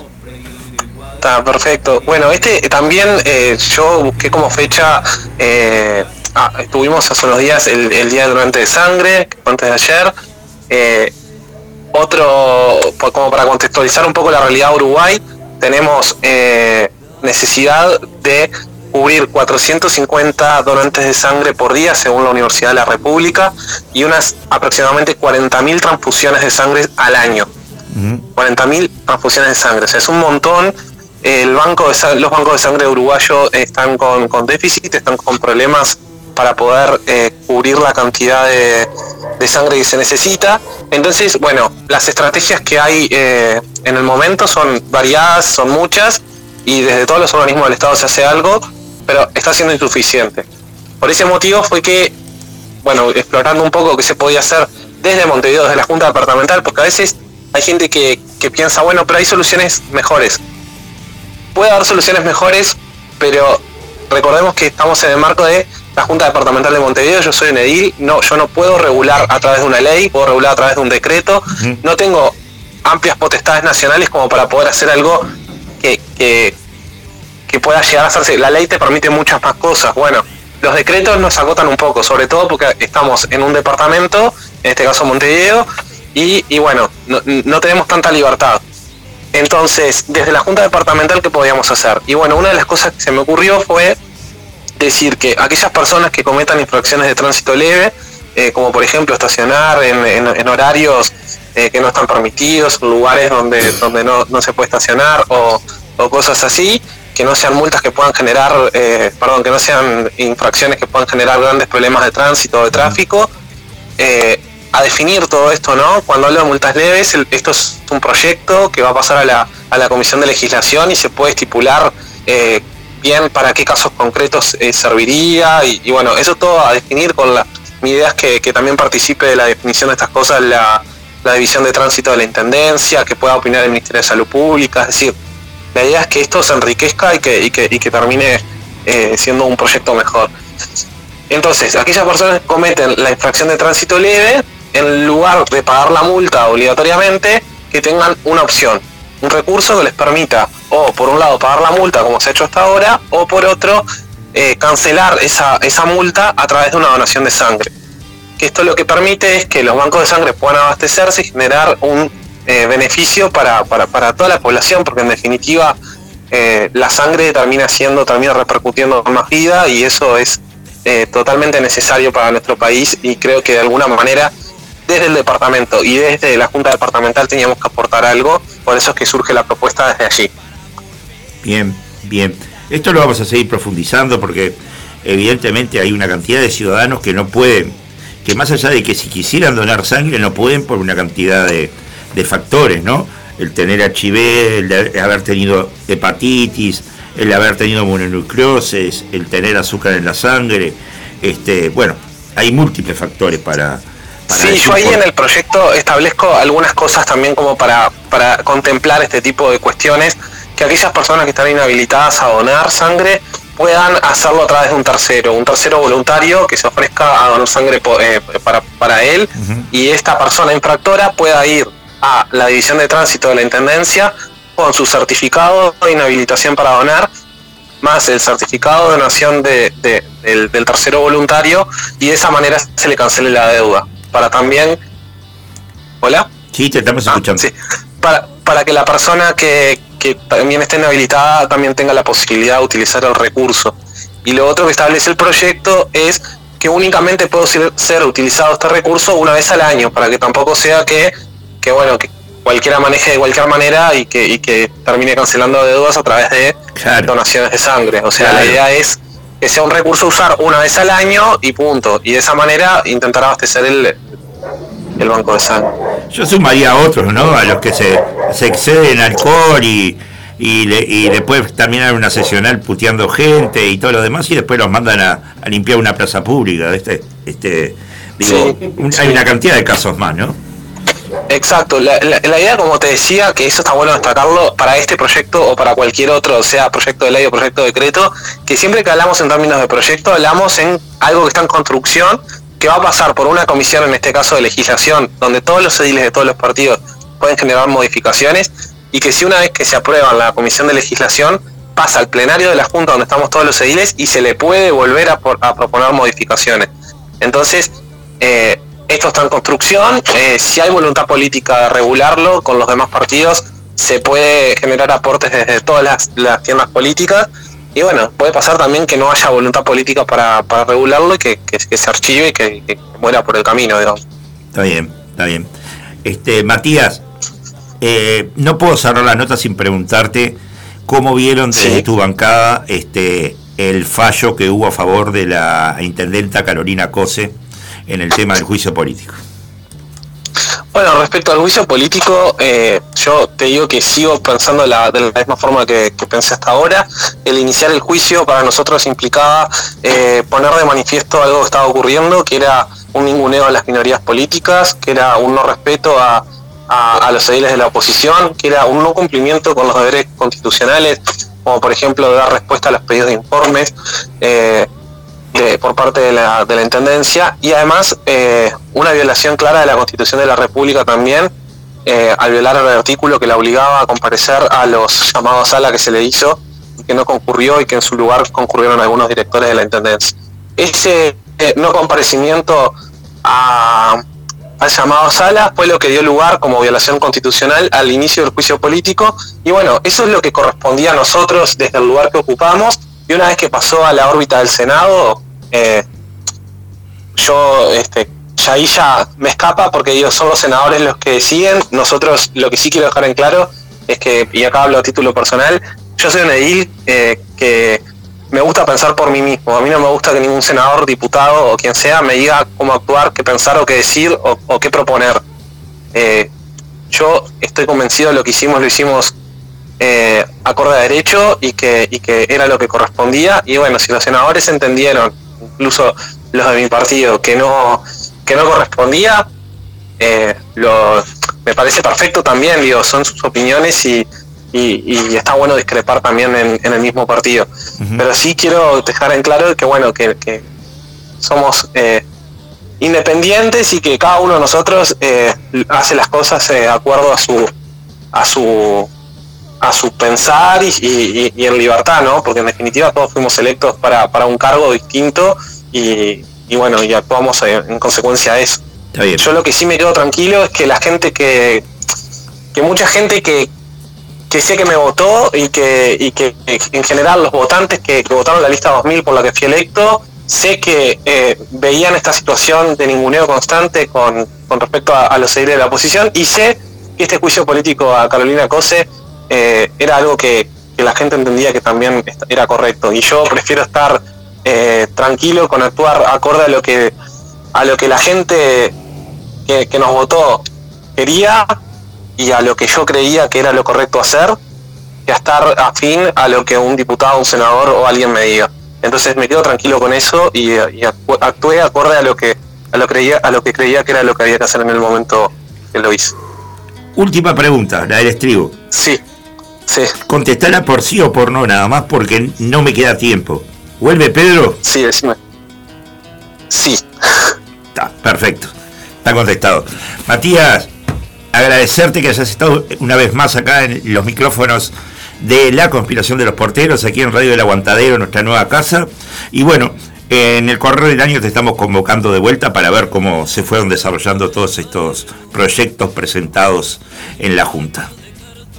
Bueno, muchas gracias a, los dos. Eh, les mando un abrazo grande y un saludo a toda la audiencia. Abrazo y buen fin de semana. Hasta luego, buen fin de semana. Y bueno, pasó el edil Matías Barreto por los micrófonos del aguantadero. Nos vamos a hacer una pausa. Ahora sí vamos a escuchar la milonga. No, perdón, La Niña y el Valero de Pecho de Fierro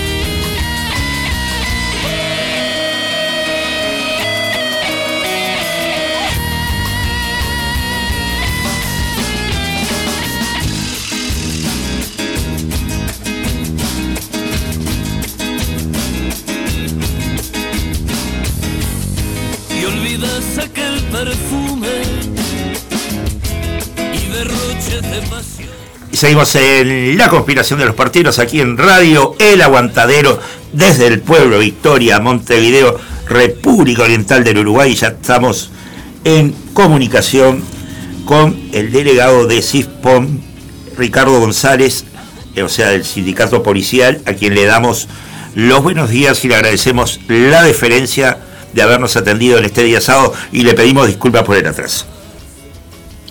Buenos días, no, no, no hay problema ninguno, un gusto para mí estar compartiendo unos minutos con ustedes, espero que anden bien.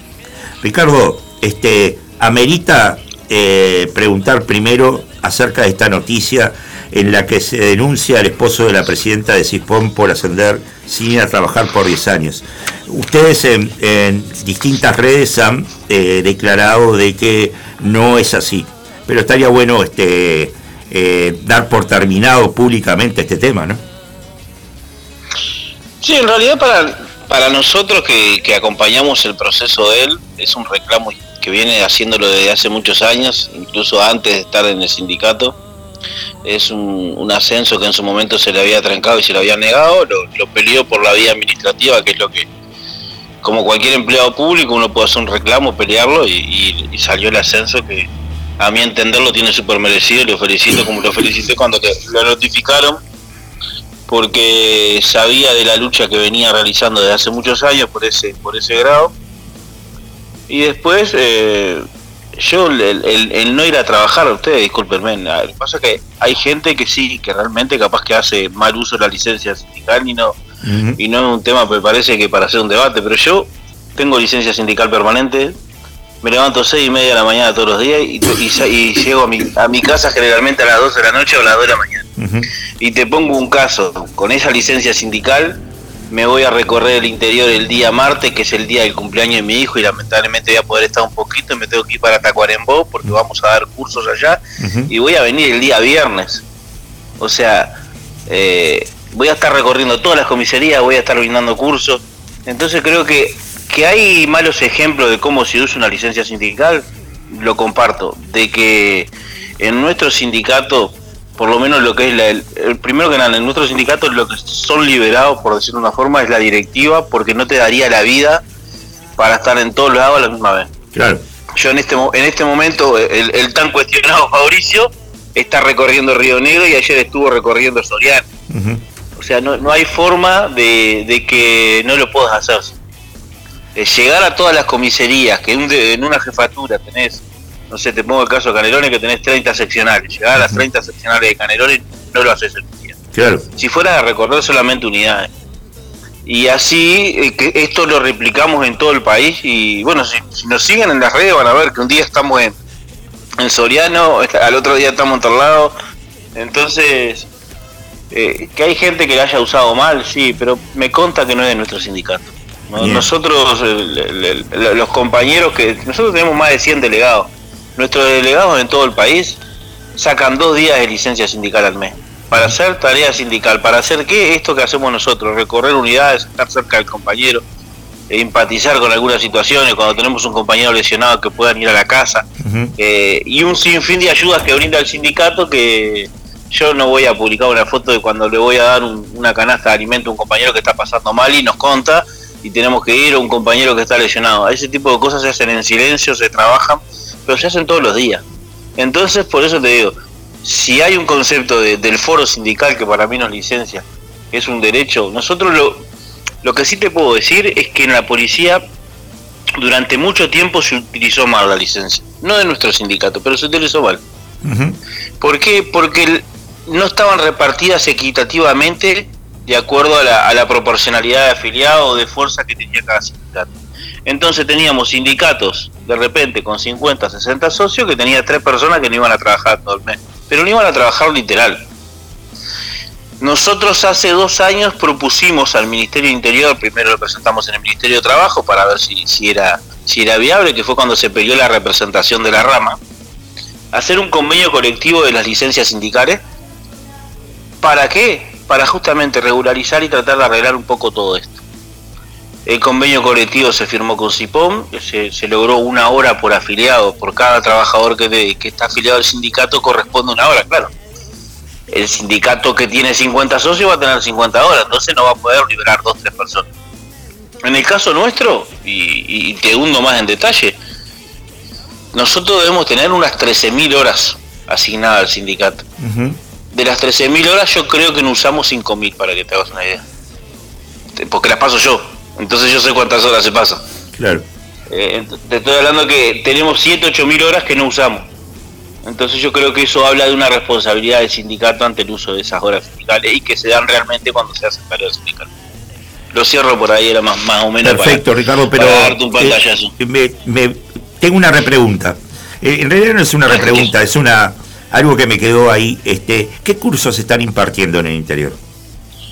Nosotros damos varios cursos. En este, por ejemplo, ahora el, el, el- el día miércoles y jueves que vamos a estar en Tacuarembó y Durazno, estamos dando un curso de supervivencia policial Ajá. que arranca, es una jornada que arranca a las 9 de la mañana y termina a las 10 de la noche, 9 de la noche.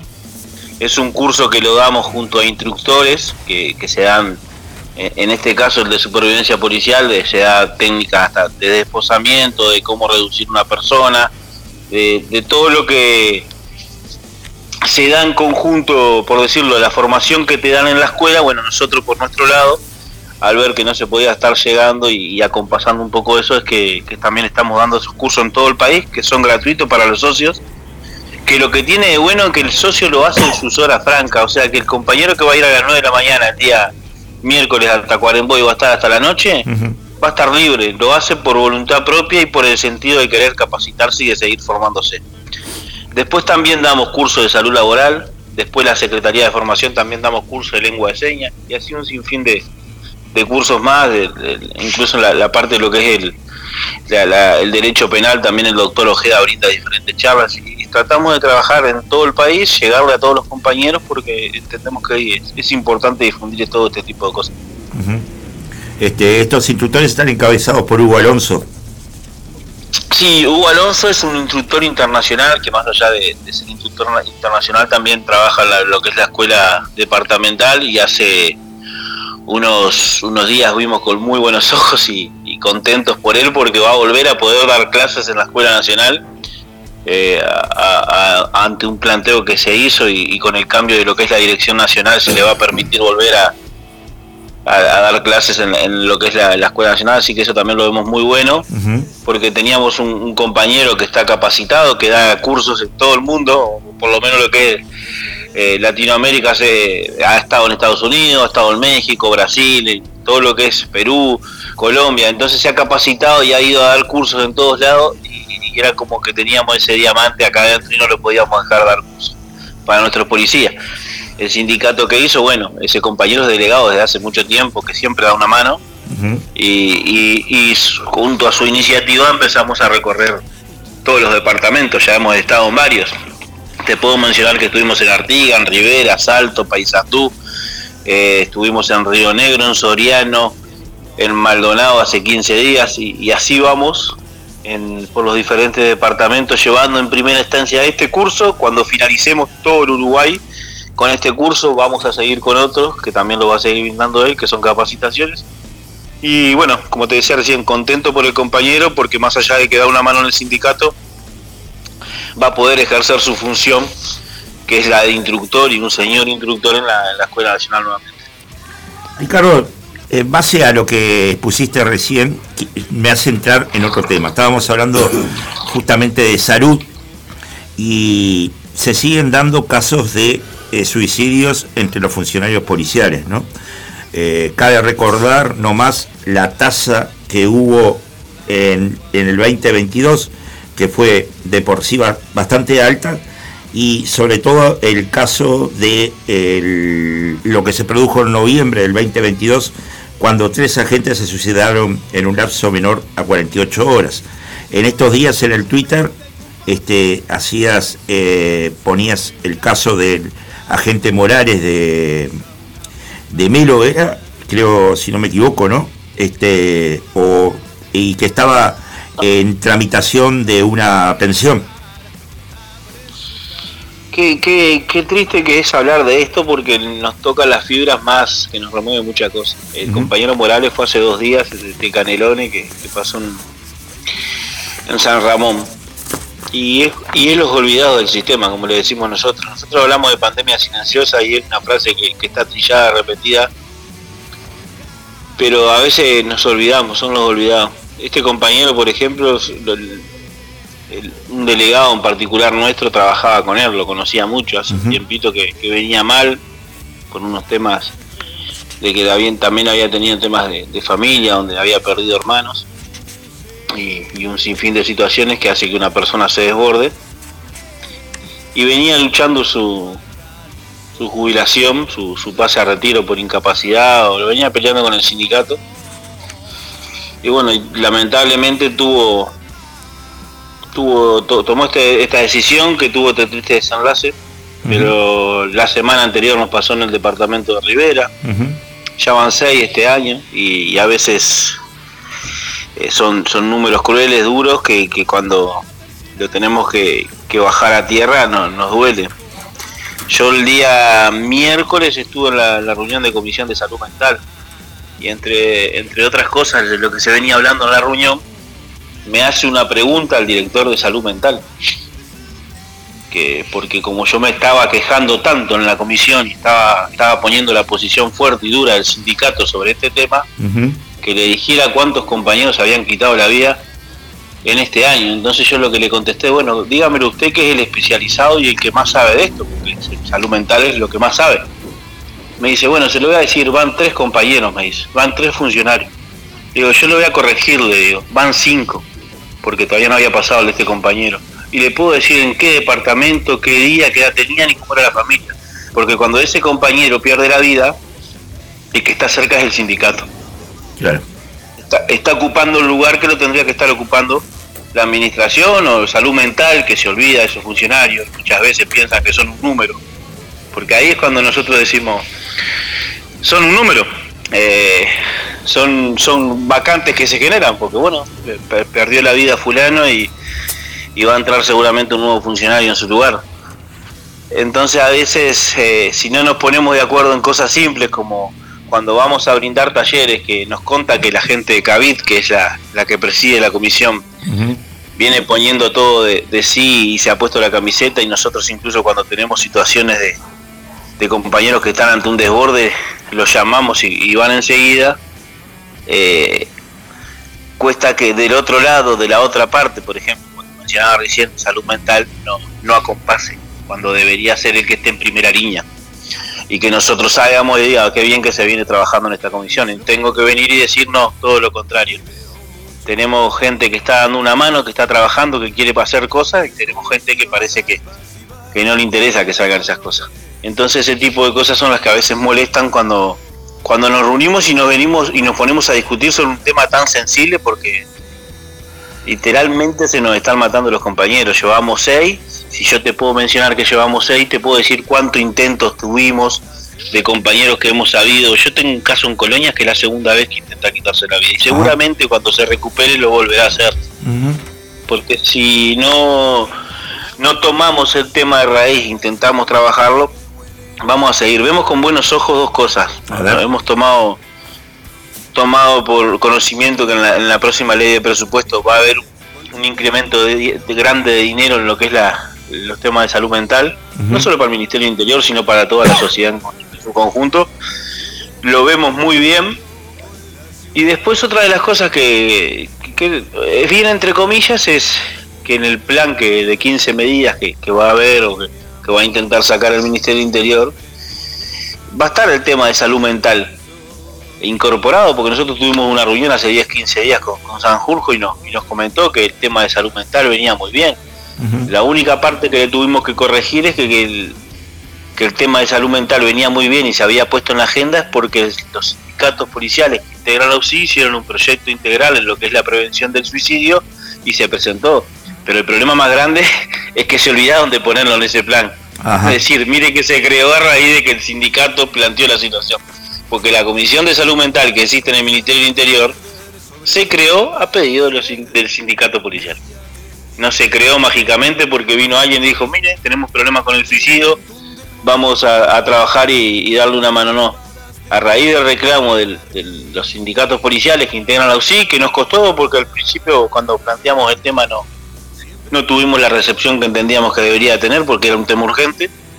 Pero bueno, después de plantearlo dos o tres veces se logró crear esta comisión que no está trabajando a nuestro entender como, como debería, como quisiéramos nosotros, capaz que los pasos son un poquito más lentos, que apelamos a que, a que en breve se pueda trabajar mucho mejor.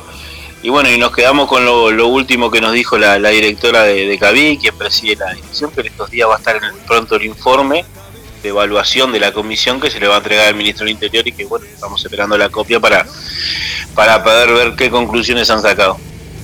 ¿Qué edad promedio tenían estos funcionarios? Bueno, en, re- en realidad es, es- la franja eh, varía.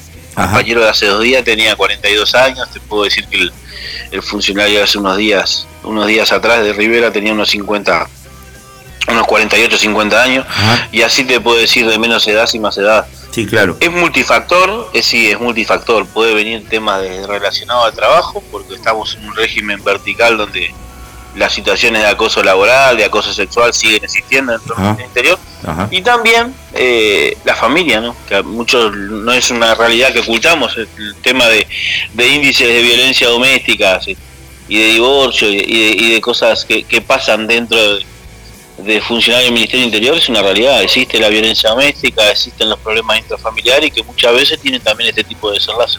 Claro.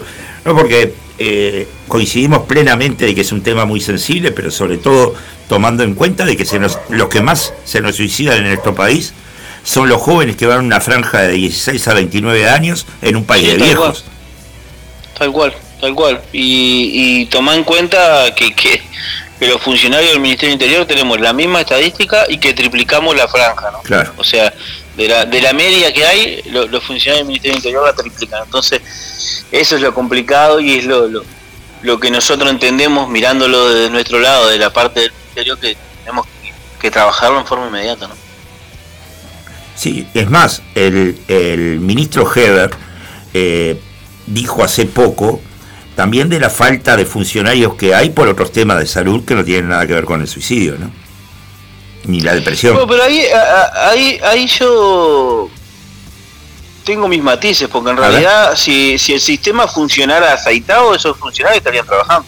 Ajá, Acá tenemos varias cosas. Nosotros vamos a, a defender al funcionario que, que realmente se enfermó, que trabajó, y a ese que tenemos que cuidar y tratar de recuperarlo. claro. Y al que hace las cosas mal, lamentablemente, bueno, muchas gracias por todo. Si no, no hizo las cosas bien, no, no es culpa de- ni de la administración de los sindicatos, pero sí defender al funcionario que realmente entró sano y se enfermó. Que tenemos muchos casos de compañeros. Tenemos compañeros que han tenido un accidente de tránsito donde trabajando, no sé, se quebraron como, como nos pasó la semana pasada, un compañero que, que vino a plantear su situación, eh, tiene una fractura en la pierna, le va a llevar dos meses de certificaciones médicas, pero ese compañero va a entrar en el STIP, que es un subsidio transitorio de incapacidad parcial, porque después de los 60 días de certificaciones ya quedas en condición de que te pasen ahí. Después para volver a reintegrar a ese compañero a la función, y dependemos de la Junta Médica. La Junta Médica, lamentablemente, lo que es el Ministerio Interior está mal, horrible. Tenemos un compañero, te, te pongo caso hipotético, porque hay miles de esos, Sí, y tienen 5 o 6 meses el alta médica esperando en la casa que lo llame la junta médica para decirle podés volver a trabajar. Y ese compañero está cobrando un sueldo, está apto, apto para la función porque ya el traumatólogo, el psicólogo, quien lo viera, le dio el apto, le dijo ya estás pronto, podés volver. Pero el sistema hace que hasta que no te vea la junta médica no puedes volver. ajá. Entonces, si esa junta médica a vos te pasó en enero y decide llamarte en diciembre o en octubre, vos hasta octubre vas a estar en tu casa a la espera. Entonces, esas son las certificaciones médicas del Ministerio Interior prolongadas. Que de esos casos debemos tener mil, mil quinientos. Y Ajá. claro, de esa forma el número se, se ensancha y bastante. Pero si atacamos el tema de raíz, que es arreglar que las juntas médicas funcionen en forma aceitada, que le den potestades a los cada departamentales de que si tenemos un funcionario que, que está apto para volver, no te digo en la parte de salud mental y la separo porque capaz que habría que hacer algo más profundo. Sí. Hay que hacer algo más profundo. Sí, sí. Pero en, en otro tipo de enfermedades o en otro tipo de patología, ese funcionario se puede reincorporar y no necesariamente tiene que venir a Montevideo, de Rivera, a que lo vea una junta médica para ver si puede trabajar o no. Y que esa junta médica cuando lo ve, le dice, eh, ¿qué te pasa? No, nada, me quebré y ya estoy. Bueno, está, podés volver. Y si no, y si le dice que se quebró y le está rengo y le sigue molestando, le va a decir que siga certificado.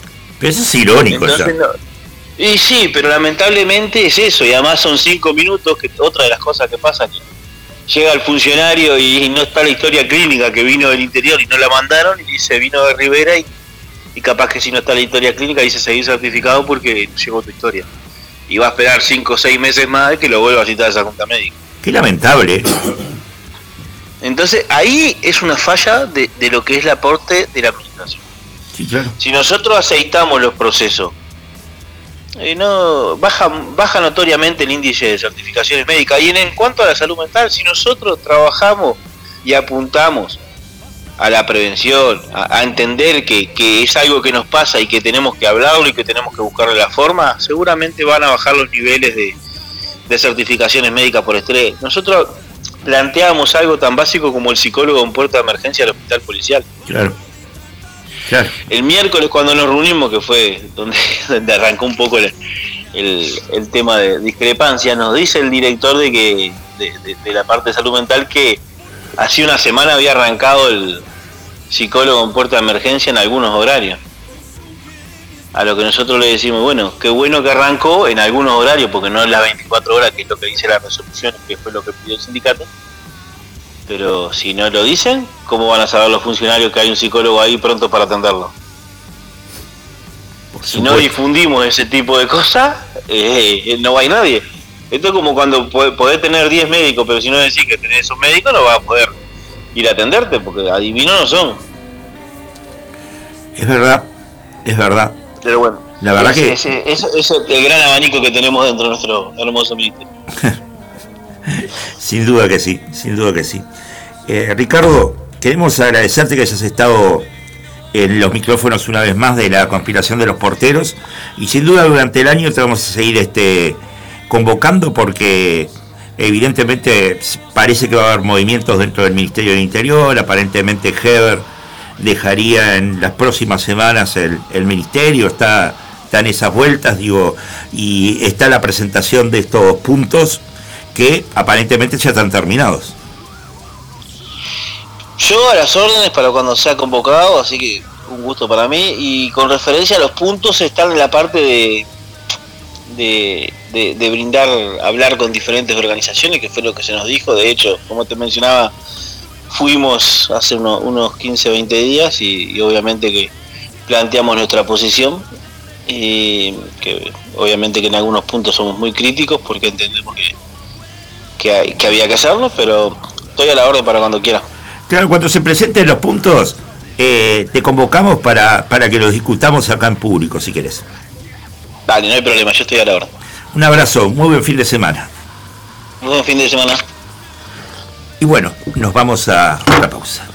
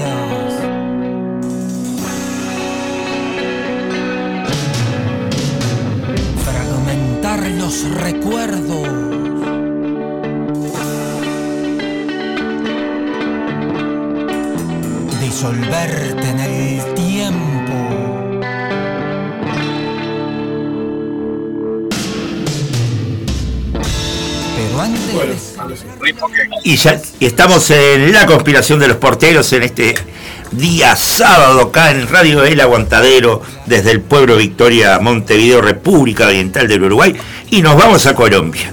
Y allá en Colombia nos reencontramos con el querido colega Jefferson Montaño a quien le damos los buenos días y le agradecemos la deferencia de estar una vez más en los micrófonos de la conspiración de los porteros.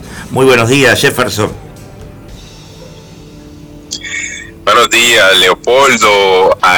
Nuestro amigo, el famoso técnico de los controles de la perilla, toda la audiencia.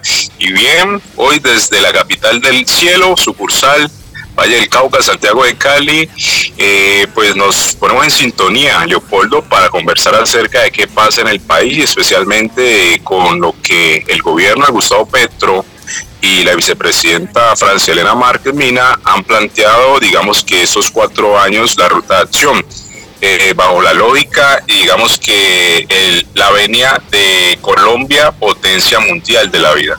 O bueno, Colombia, potencia de la vida. Eh, primero que nada, hacer una, un, pe- un pequeño contexto de cómo nos conocimos, Jefferson. Contarles al público de esta radio, esta casa nueva en la que estamos, el Aguantadero, de que Jefferson estuvo transitando unos años acá en el Uruguay, dado que tuvo que exiliarse de su país por él es periodista eh, de distintas cadenas y este, en un momento dado empezó a sufrir este, amenazas y por tanto terminó recalando acá en el pueblo uruguayo. Claro que sí, eh, pues me hacen la ruta de salida. Gracias, digamos que a los compañeros y compañeras de eh, el partido eh, Frente Amplio, eh, digamos que muy cercano a la línea del maestro Pepe y otros compas, pero también digamos que Organización del Mundo Afro, entendiendo que es una organización mundial que trabaja en Latinoamérica y el Caribe, pues nos arroparon y nos, y nos dieron digamos que esa venia. Estuvimos, sí señor, eh, algunos años allá en el bello país que pues creo eh, estimado Leopoldo, que nos vamos a encontrar a finales de este mes. Ah, porque bueno. debo de ir a hacer algunas cosas, no solamente en el bello país, en la bella ciudad de Montevideo, sino también, digamos que seguir articulando el trabajo desde la línea internacional.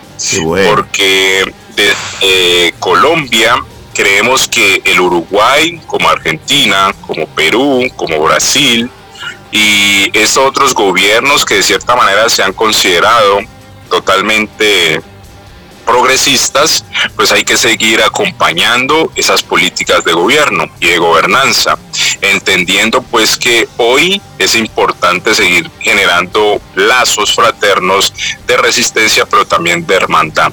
Entonces, desde esa lógica, a través de la Embajada de Colombia en Uruguay, vamos a hacer ese puente para que todos esos puentes sigan siendo bilaterales. Es tanto así que viene una comisión eh, la próxima semana, lo que va a ser el 27 y 28, hay una comisión a través de la Intendencia, eh, donde viene Carolina Cosio, que es pues prácticamente la Intendenta de Montevideo, y su grupo técnico, especialmente algunos asesores, a plantear una ruta en un evento internacional que se va a llevar en la ciudad de Bogotá. Entonces creo que ahí también tenemos que estar muy atentos, Leopoldo, porque esa información tenemos que brindársela a todas las hermanas y hermanos uruguayos y especialmente a los que nos escuchan ahí en Montevideo y las zonas ribereñas pues de la capital. Bien, y cuando estés acá te quiero acá en la radio del Aguantadero, como, como fuiste a Ciudadela también, ¿no?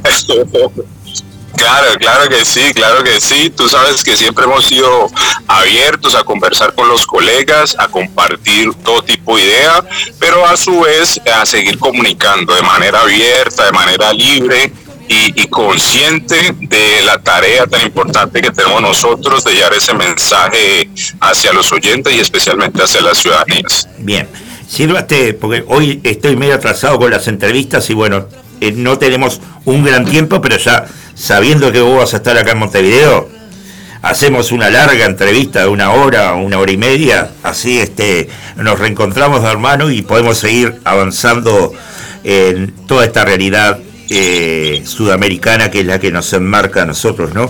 Pero con respecto a Colombia, están también sufriendo una crisis hídrica.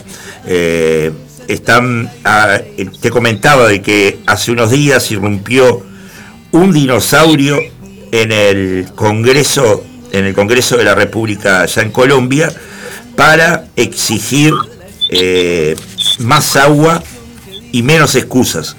No elijas la extinción. Sí, sí. eh, Colombia hoy atraviesa una situación, digámoslo así, álgida por el momento. Recordemos que estamos entrando en una transición de gobierno, toda vez que la historia en 222 años había denominado, digamos, que gobiernos de derecho. Y en esos gobiernos de derecha, pues obviamente hoy un modelo progresista de cara a la ciudadanía, de cara al país, de cara a un modelo mucho más de- democrático y social, pues eh, ampara, digamos que derechos constitucionales que anteriormente no los teníamos. En ese ejercicio, pues los movimientos políticos y partidos políticos en Colombia de oposición como lo son el Partido Centro Democrático del expresidente Álvaro Uribe Vélez, el Partido de la U, que también lo apoyó y lo respaldó al señor Álvaro Uribe Vélez, y el Partido Conservador Colombiano, han sido, digamos que, los partidos más nefastos que ha tenido este país. ¿Por qué? Porque efectivamente, recordando tiempo atrás, en el 2001, uno de los motivos por el cual nos tocó pues salir del país fue efectivamente a través de otros como Cambio Radical, ¿sí? Eh, solamente desde que llegaron a- al gobierno han mantenido una mentalidad militarista, ha mantenido una actitud de, de centralización no solamente de los derechos constitucionales, sino también de todo tipo de ambigüedades en cuanto a los recursos que se tienen que destinar a cada uno de los territorios.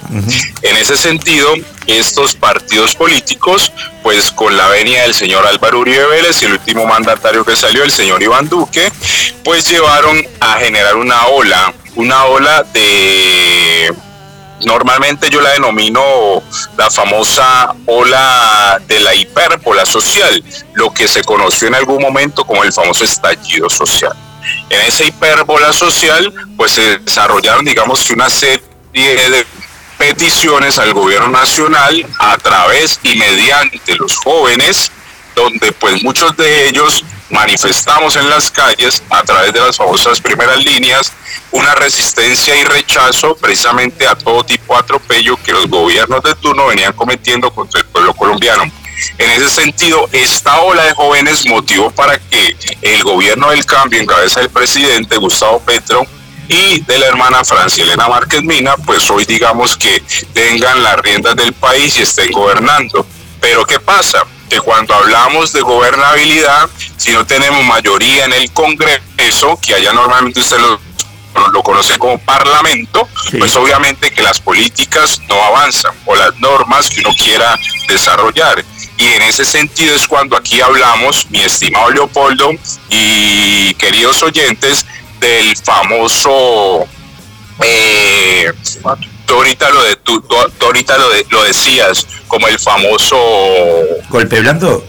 El famoso dinosaurio dinosaurio, Ah, el ¿no? dinosaurio, famoso dinosaurio. dinosaurio ¿Y qué, eh, ¿Y qué el famoso dinosaurio? Pues obviamente hay cuatro políticos y uno es el derecho como mínimo, como mínimo, mínimo vital al agua, ¿sí? El segundo es la gratuidad en la educación, ¿sí? Tanto primaria, secundaria y universitaria. Dos, la reforma a la salud, que históricamente hemos tenido un sistema de salud muy complejo. Tres, la reforma a las pensiones y la reforma laboral. ¿Sí? Entonces, estas reformas que se han metido al mismo tiempo han llevado a que estos partidos de derecha pues impongan su ley con sus bajo sus propios intereses y no permitir avanzar para que estas reformas salgan adelante. Por el momento se han podido, digamos que se ha podido avanzar en algunas como la reforma a la salud, que es una de las que va, digamos que pionando, y en ese orden de ideas siguen estas otras las cuales he mencionado. Pero ¿qué pasa? Que siempre la derecha está asumiendo la petición de burocracia administrativa. ¿Y qué es burocracia administrativa? Pedir puestos, pero además de eso, dineros a cambio de aprobar algunas leyes, algunas leyes que vayan en favor de los derechos constitucionales del pueblo colombiano. En ese sentido, el famoso elefante, como normalmente nosotros le decimos, pero ustedes le dicen dinosaurio, es precisamente lo que hoy la coalición de gobierno, que es el pacto histórico, ha venido reivindicando mediante sus acciones. Entonces, el pacto histórico que ha hecho sacar adelante no solamente la aprobación de estas leyes por encima, digamos que posturas totalmente radicales y armamentistas, sino también permitir que estas políticas pues lleguen a buenos términos. Y entre esos el histórico ha venido haciendo digamos que un trabajo muy importante al interior del Congreso de la República tanto en Cámara Baja como en Cámara Alta que Senado.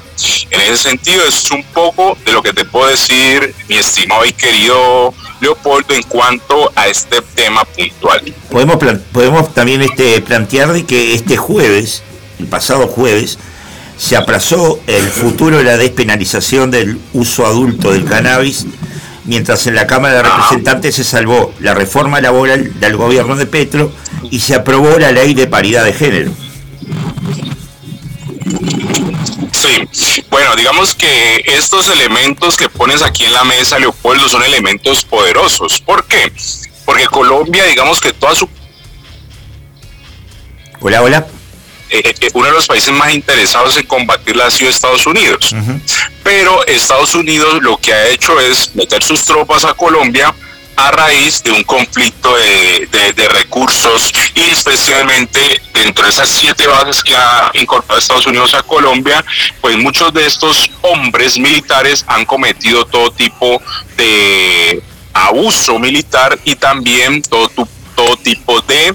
Eh, eh, eso normalmente se le llama violaciones sexuales a niñas en Colombia. Algunos de ellos están totalmente demandados ante la Corte Interamericana de Derechos Humanos y otras instancias, pero ¿a qué voy con esto? Que la política de drogas en Colombia que ha sido siempre manejada por los Estados Unidos de Norteamérica, hace una política que no ha funcionado. ¿Por qué? Porque en vez de garantizarle bienestar, conversaciones, negociaciones a los eh, campesinos y campesinas, lo que han hecho es confrontarlos ¿sí? metiéndole veneno a las tierras a través del glifosato, generando totalmente unas tierras infértiles donde usted no puede permitir ni puede volver a sembrar, sino que son tierras que quedan precisamente, digamos que, eh, pérdidas porque ni las vacas pueden tomar o comer ese pasto que normalmente deben tomar o comer para su bienestar, porque obviamente serían, son tierras fértiles y eso ha permitido que muchos de estos campesinos y campesinas tengan que salir hacia las principales ciudades a mendigar en los diferentes semáforos de las ciudades. Entonces, ese es un punto. Dos, la, el uso lícito de la marihuana, el consumo de la marihuana, que es el famoso cannabis Uruguay es uno de los primeros países en Latinoamérica en haber aprobado el uso de la marihuana. Es así.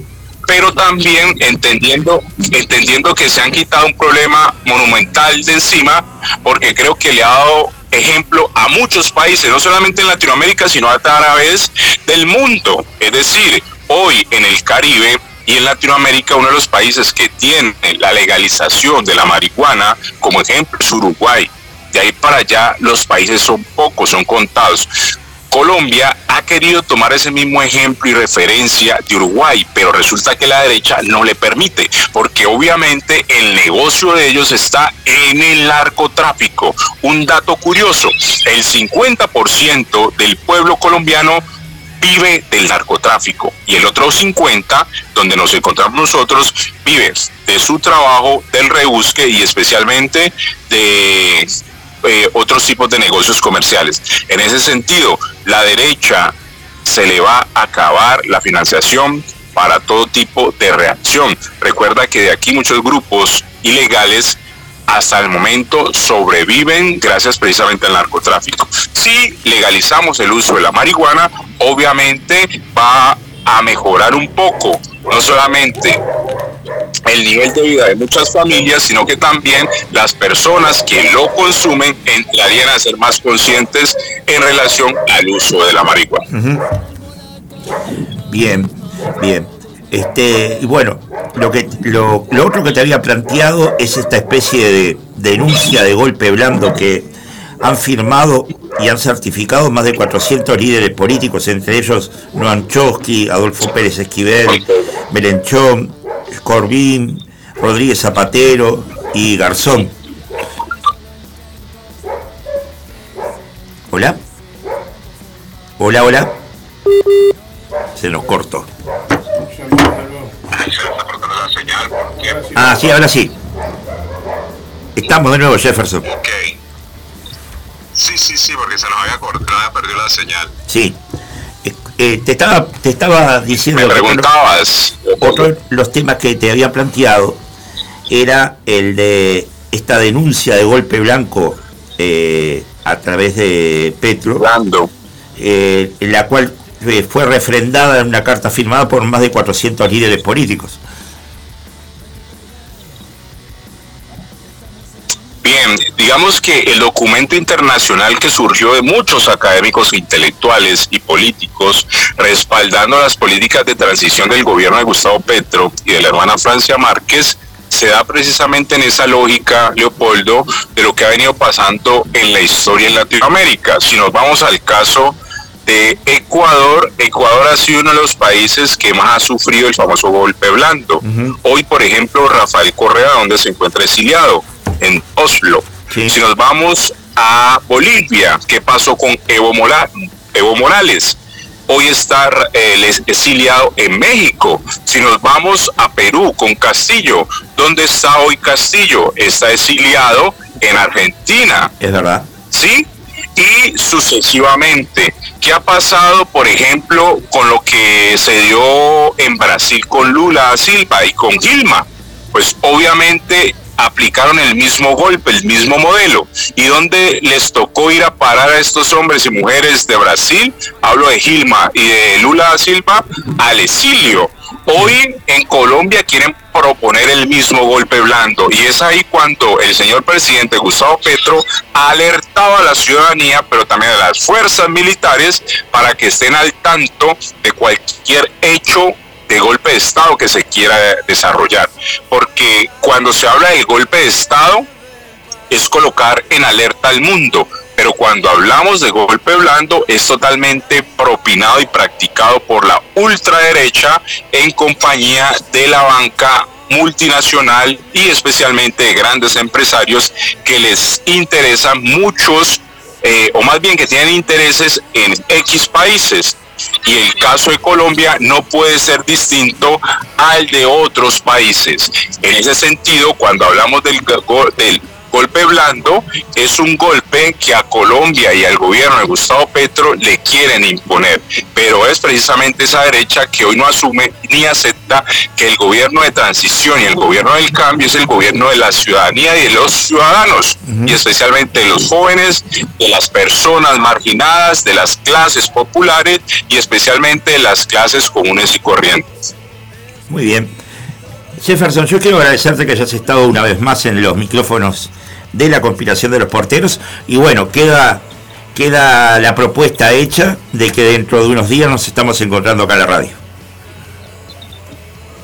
Claro que sí, Leopoldo, Leopoldo, saludar ahí a los oyentes que han estado muy atentos de este programa que es tan importante en Uruguay, especialmente muy escuchado en Montevideo, y también a nuestro operador, nuestro querido operador que está ahí siempre acompañándote codo a codo, como dice aquel poema de, de Neruda. Eh, y bueno, eh, desde Cali, Colombia, sucursal del cielo, un abrazo fuerte, nos estaremos escuchando pronto y deseo poder nuevamente estar ahí en el espacio de manera presencial, conversando con la gente y hablando de estos temas de política internacional. Totalmente, totalmente. Fuerte abrazo y buen fin de semana. Igualmente, gracias.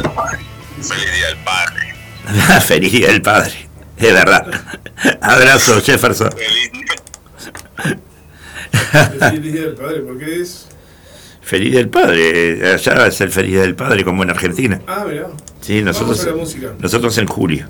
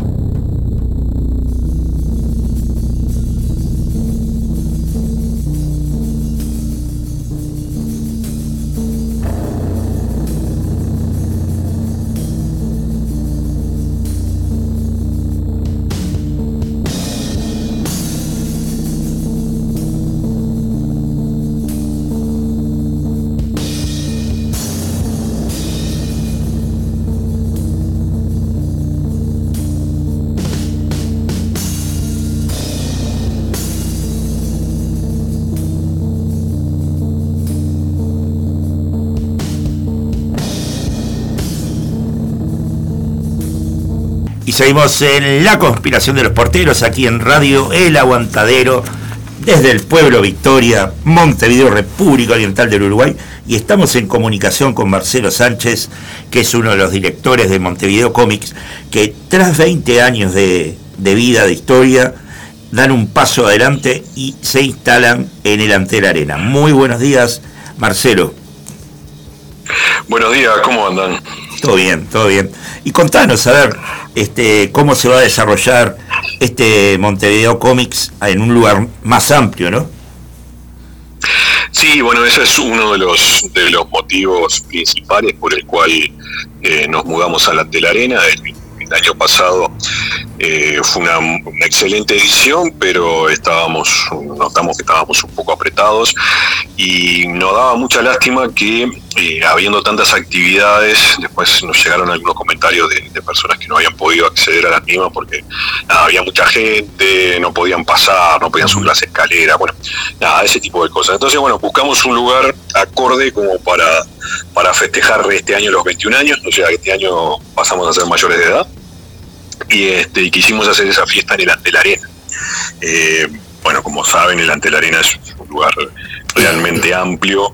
Vamos a estar usando eh, toda- todo el nivel de cancha, más los goles del, del piso cero y del piso 1 también. O sea, todos los goles que están en el, en el piso 1 van a estar habilitados, va a estar habilitado el anillo de, butacas de, del, este, del piso 1.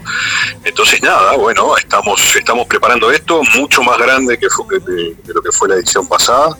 Así que todas las, eh, todos los sectores este, vienen creciendo de forma de forma continua, digamos, y, y nada, hay un montón de cosas que nos quedaban afuera por, por tema de espacio. Este año nos vamos a dar el gusto de, de que estén presentes. Estamos hablando de más de 5.000 metros cuadrados en donde se va a extender esta zona ferial.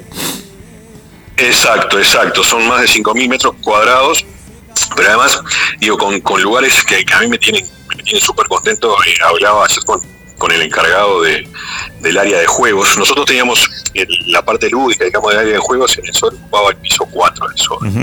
Y acá ayer hablando con, con Endriago, que es el encargado, me decía, Marcelo, mirá que tenemos que prever porque por ahora van casi unas 300 sillas, o sea, unos 300 lugares para que la gente vaya a jugar, ¿no? O sea, porque tenemos, eh, y eso solamente en la parte de juegos de mesa, o sea, juegos de mesa, tipo juegos de caja, juegos de rol, juegos de figuras, este, digo, todo ese tipo de cosas. Bueno, hay más de 300 lugares este, previstos y todos esos lugares son abiertos. Es decir, la idea del Montego Comics es no que vos vayas a mirar, sino que te integres y puedas participar. Entonces, si no sabes, te sentás, preguntas, la idea es que la, gente va a estar enseñando, van a haber partidas abiertas todo, ¿no?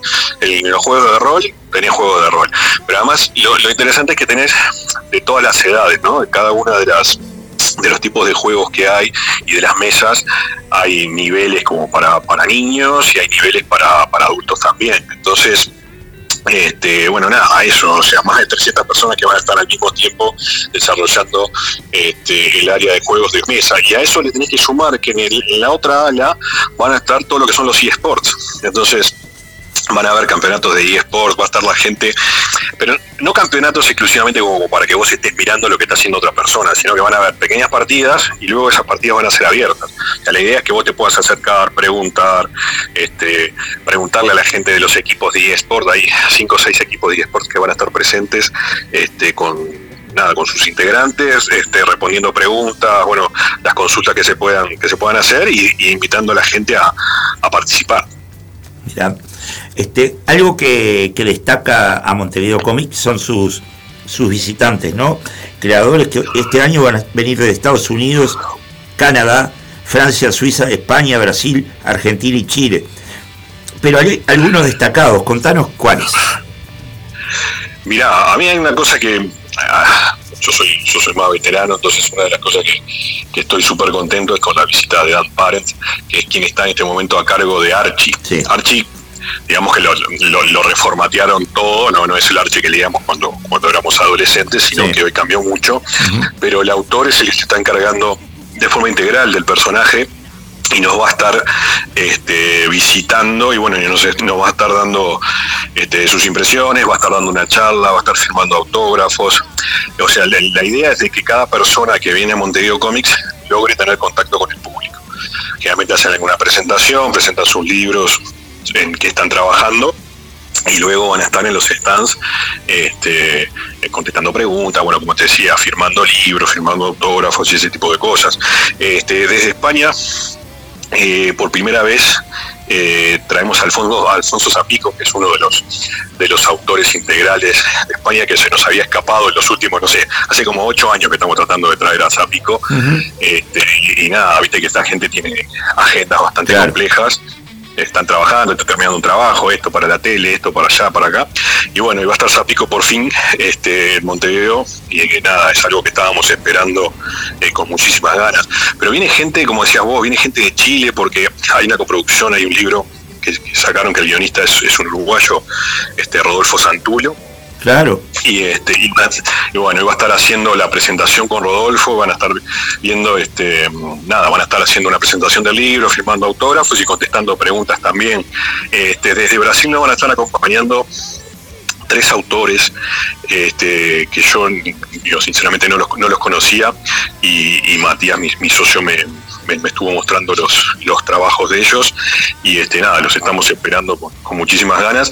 Y después también nos acompaña, por ejemplo, de, de- de Canadá, ella francesa, se llama eh, eh, Marguerite Sauvage, este, que está trabajando mucho para este, las editoriales en Estados Unidos, ¿no? las principales editoriales de Estados Unidos, y este, bueno, está- tiene muchos mucho trabajo que acá también está publicado, porque tiene superhéroes y todo. Entonces, nada, desde el punto de vista de, de artistas invitados internacionales, eh, tanto sábado como domingo este, vas a poder este, eh, estar en contacto con ellos, ver sus trabajos, va a haber, hay una sala de exposiciones en la cual se van a estar exponiendo los este, los trabajos este, de los artistas invitados y van a haber unos meet and greet también en los cuales vas a poder este, en un ambiente un poquito más eh, más tranquilo, más calmo y con menos personas vas a poder participar con los artistas. Bueno y ahí sí está, por supuesto que vas a tener un intercambio mucho más directo este, como digo, lo que no permite una charla cuando son no sé 60, 70 personas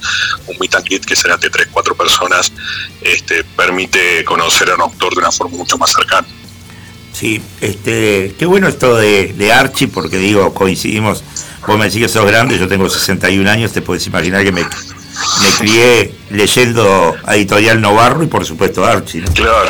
Este, pero después este vino esta serie Riverdale que a mí en sí no me gustó Exacto. mucho. Eh, Estaba muy alejado de lo que es Archie, digo, este, por lo menos en, en lo que eran los cómics, ¿no? Este, pero bueno, Sí, claro. eh, bienvenida sea toda, toda renovación de un personaje clásico, ¿no? Pero también va a haber, te, te sumo que también va a haber este, el anticipo del tema de verano, que es una esperada película de zombies hecha por Pablo Stoll. Sí, también nosotros eh, nosotros tenemos una, una sala de, una sala en la que hacemos proyecciones y el y la idea de esa sala por- siempre ha sido la de presentar eh, cortos nacionales, extranjeros, este, algunas películas como más de culto y darle espacio, no es el caso de Stoll, ¿no? pero darle espacio de repente a algunos creadores que después difícilmente lleguen a la pantalla grande. Con ese con ese criterio es que por lo general armamos la grilla. En este caso, bueno nada, vamos, vamos a estar presentando, presentando estos, estos trailers, eh, Maxi Contenti también va a estar presentando alguna cosa. Bueno nada, digo, va a estar, va a estar nutrido y este, y ese es uno de los de las cosas que digamos. Montego Comics, si bien la historieta y el cómic es como el core del asunto, ¿no? Es el centro, eh, crece hacia las actividades conexas, como son la animación, el cine, Claro. los juegos. ¿tá? Entonces, eso es lo que complementa el fin de semana. Por eso, Montego Comics va desde las 12 del mediodía hasta las 10 de la noche Claro. en un lugar en el que todas las cosas ocurren, van ocurriendo al mismo tiempo. Es una de las cosas que nosotros decimos siempre es eh, leete el programa antes y fíjate la grilla, porque si no es probable que te pierdas alguna cosa que querías ver, o la charla de fulano, o la presentación del corto tal, o el campeonato de tal cosa no sé qué, o el concurso de cosplay, eh, o la charla de no sé cuál otra cosa. Entonces, nosotros armamos una grilla como para que la gente pueda guiarse y decimos, "Ta, arranco a tal hora haciendo tal cosa, hago otra, después no sé, acá tengo un gap, entonces me voy a la zona comercial, me compro lo que quiero, me compro los libros, me compro, no sé, merchandising, las cosas que tenga ganas de, de adquirir que van a estar a, a la venta ahí, participo de las actividades y este y después voy a otra cosa, ¿no? Esa es un poco la, la idea que nosotros queremos transmitir, que es difícil, porque después siempre recibimos correo, ah, pero pasó tal cosa y yo no me enteré, o yo no fui, o no lo pude ver. Y es porque, claro, son todas las actividades se van, se van disparando, digamos, al mismo tiempo en distintos sectores y tenés que estar atento. Por supuesto, por supuesto. Te dejo, te dejo en, para próximas ediciones reflotar un clásico de la- del cine uruguayo que fue Sangre en la Mondiola, sobre todo este año que salen nuevos, nuevas ediciones de, de cómics de Brad Tepes.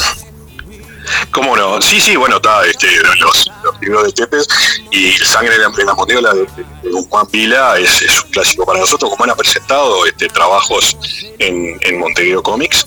Este, así que es, es un gran amigo, un gran lector de historietas también. Eh, y bueno, nada, sí, eh, tenemos tenemos que, que volver a esas a esos largos, digamos que muchos de esos largos, ¿sabes dónde se dieron? Empezaron a, a aparecer fuerte en, cuando estábamos en el Cine Plaza. Claro, es El, verdad. el Cine Plaza el Cine Plaza tenía eh, era más chico, bueno, era, era un lugar más chico, pero tenía algo que no tiene ningún lugar, era que tenía una sala de cine de mil- de 1200 personas, o sea, un cine de los viejos. Claro. La verdad que tenía la parte de abajo, que tertulia, que allá arriba, que bueno, tenía como cuatro pisos de, de, de- butacas. Y mm, entonces ahí hacíamos trasnoches. Y ahí pasamos un montón de cosas, entre ellas las películas de Guzmán. Claro, claro. Que son, que son muy jocosas, debemos decirlo, ¿no? Sí, claro. Este, y bueno, ¿cuándo se desarrolla el Montevideo Comics? ¿Qué días? Bueno, Montego Comics es el 8 y 9 de julio, esto es sábado y domingo, es el primer fin de semana de las vacaciones de invierno. Bien, bien. Y nos dijiste el horario desde... El, el horario es de las 12 del mediodía hasta las 22 horas, este, ambos días, esto es en el, en el Antel Arena, y pueden adquirir las entradas a través de Ticantel y las redes de cobranza. Perfecto. Marcelo, queremos agradecerte que hayas estado en nuestro programa La conspiración de los porteros en este día sábado. Y bueno, este, sin duda nos volveremos a reencontrar este, para próximas ediciones o para lo que quieran promocionar. Espectacular, ¿no? El, agradecido soy yo, gracias por el, por el tiempo y la posibilidad de, de conversar de estas cosas que nos gustan tanto. Un abrazo, buen fin de semana. Abrazo. Y bueno, estamos llegando al final de nuestro programa. Sin duda, ¿no? 13.50, llegamos bastante prolijos, ¿eh? La verdad que sí. Este, con el atraso con el que veníamos, hasta estuvimos en el, Lo piloteaste muy bien. en el país hermano Colombia. Sí. Quedaron bien claras una cantidad de cosas y ya quedó la invitación hecha al querido Jefferson Montaño para que esté acá en Radio del Aguantadero. Te vas a sorprender con, con nuestro amigo Jefferson, cuando esté por acá, Martín. Bueno, será un gusto, será un gusto. Y bueno, y tuvimos un debate en cuanto al cigarro y la marihuana, Fue un no es debate- poca cosa. Un debate que no fue un debate, solamente fue una charla nomás, pero, pero sí, da, para, da para debatir sobre el tema. Tuvimos una serie de denuncias para pensar todo el fin de semana acerca de la situación de OCE, la crisis hídrica y demás, de parte de un director de OCE como Edgardo Ortuño, de- representando el Frente Amplio. Y, y también tuvimos una editorial que creo que fue bastante bueno. La gente de CISPON también, este, este tema de los suicidios en, en el ámbito policial, que eh, no es solo, lamentablemente no es solo en el ámbito policial, sino también, eh, como hoy decía, eh, esos suicidios en, en las franjas de jóvenes que van de, 29 de, perdón, de 16 a 29 años, este, en un país de viejos, donde hay una muy baja tasa de, de, de de natalicios, de natalidad, este, creo que es bastante preocupante, ¿no? Yo no creo, yo me aventuraría a decir que es más, import- más preocupante que la falta de agua en este momento. Porque lo del agua se va a solucionar, lo del suicidio no se soluciona si no se toman medidas públicas este, y que sean fuertes en cuanto a la prevención, de- Prevención del suicidio. ¿no? sí, y el acompañamiento de, las personas que, lo pade- que, que están padeciendo problemas psicológicos que los llevan a eso, ¿no? Y bueno, creo que pusimos en la mesa lo que tratamos de hacer haciendo radio los fines de semana, que es ponerle un pienso al descanso de los uruguayos, porque creemos que el país no se para y lo está demostrando la alta calidad de, de entrevistas que tenemos cada fin de semana. que sí, es un placer. Nos vamos. Nos vamos. Ahora sí pone una canción que pueda terminar la tarde. Vamos con Ricardo de Paysandú. Y bueno, volvemos el próximo sábado a las 11 horas.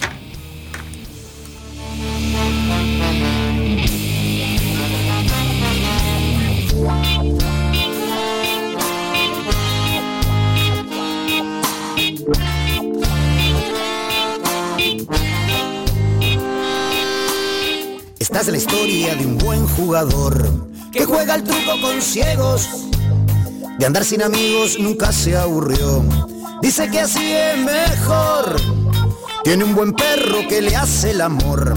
Cuando se acaba la televisión, la burocracia le da de morfar. Pero nunca se llena la panza. No te mueras nunca, no te mueras más. Que mientras festejamos el tiempo que se nos va, va, va, va, va, va. No te mueras, never, no te mueras más. Que mientras festejamos está nuestra libertad, ta, ta, ta, ta, ta, ta, ta.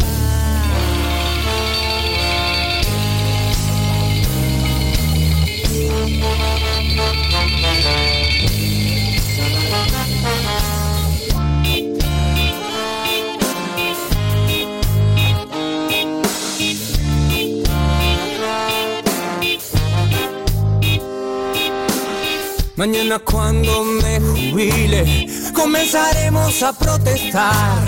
Haremos de este un buen lugar, sin tierra, insectos ni humedad. Cantaremos el himno a toda voz, revolcándonos en un gran colchón, buscando un perro y una televisión, y una panza que nunca se llene.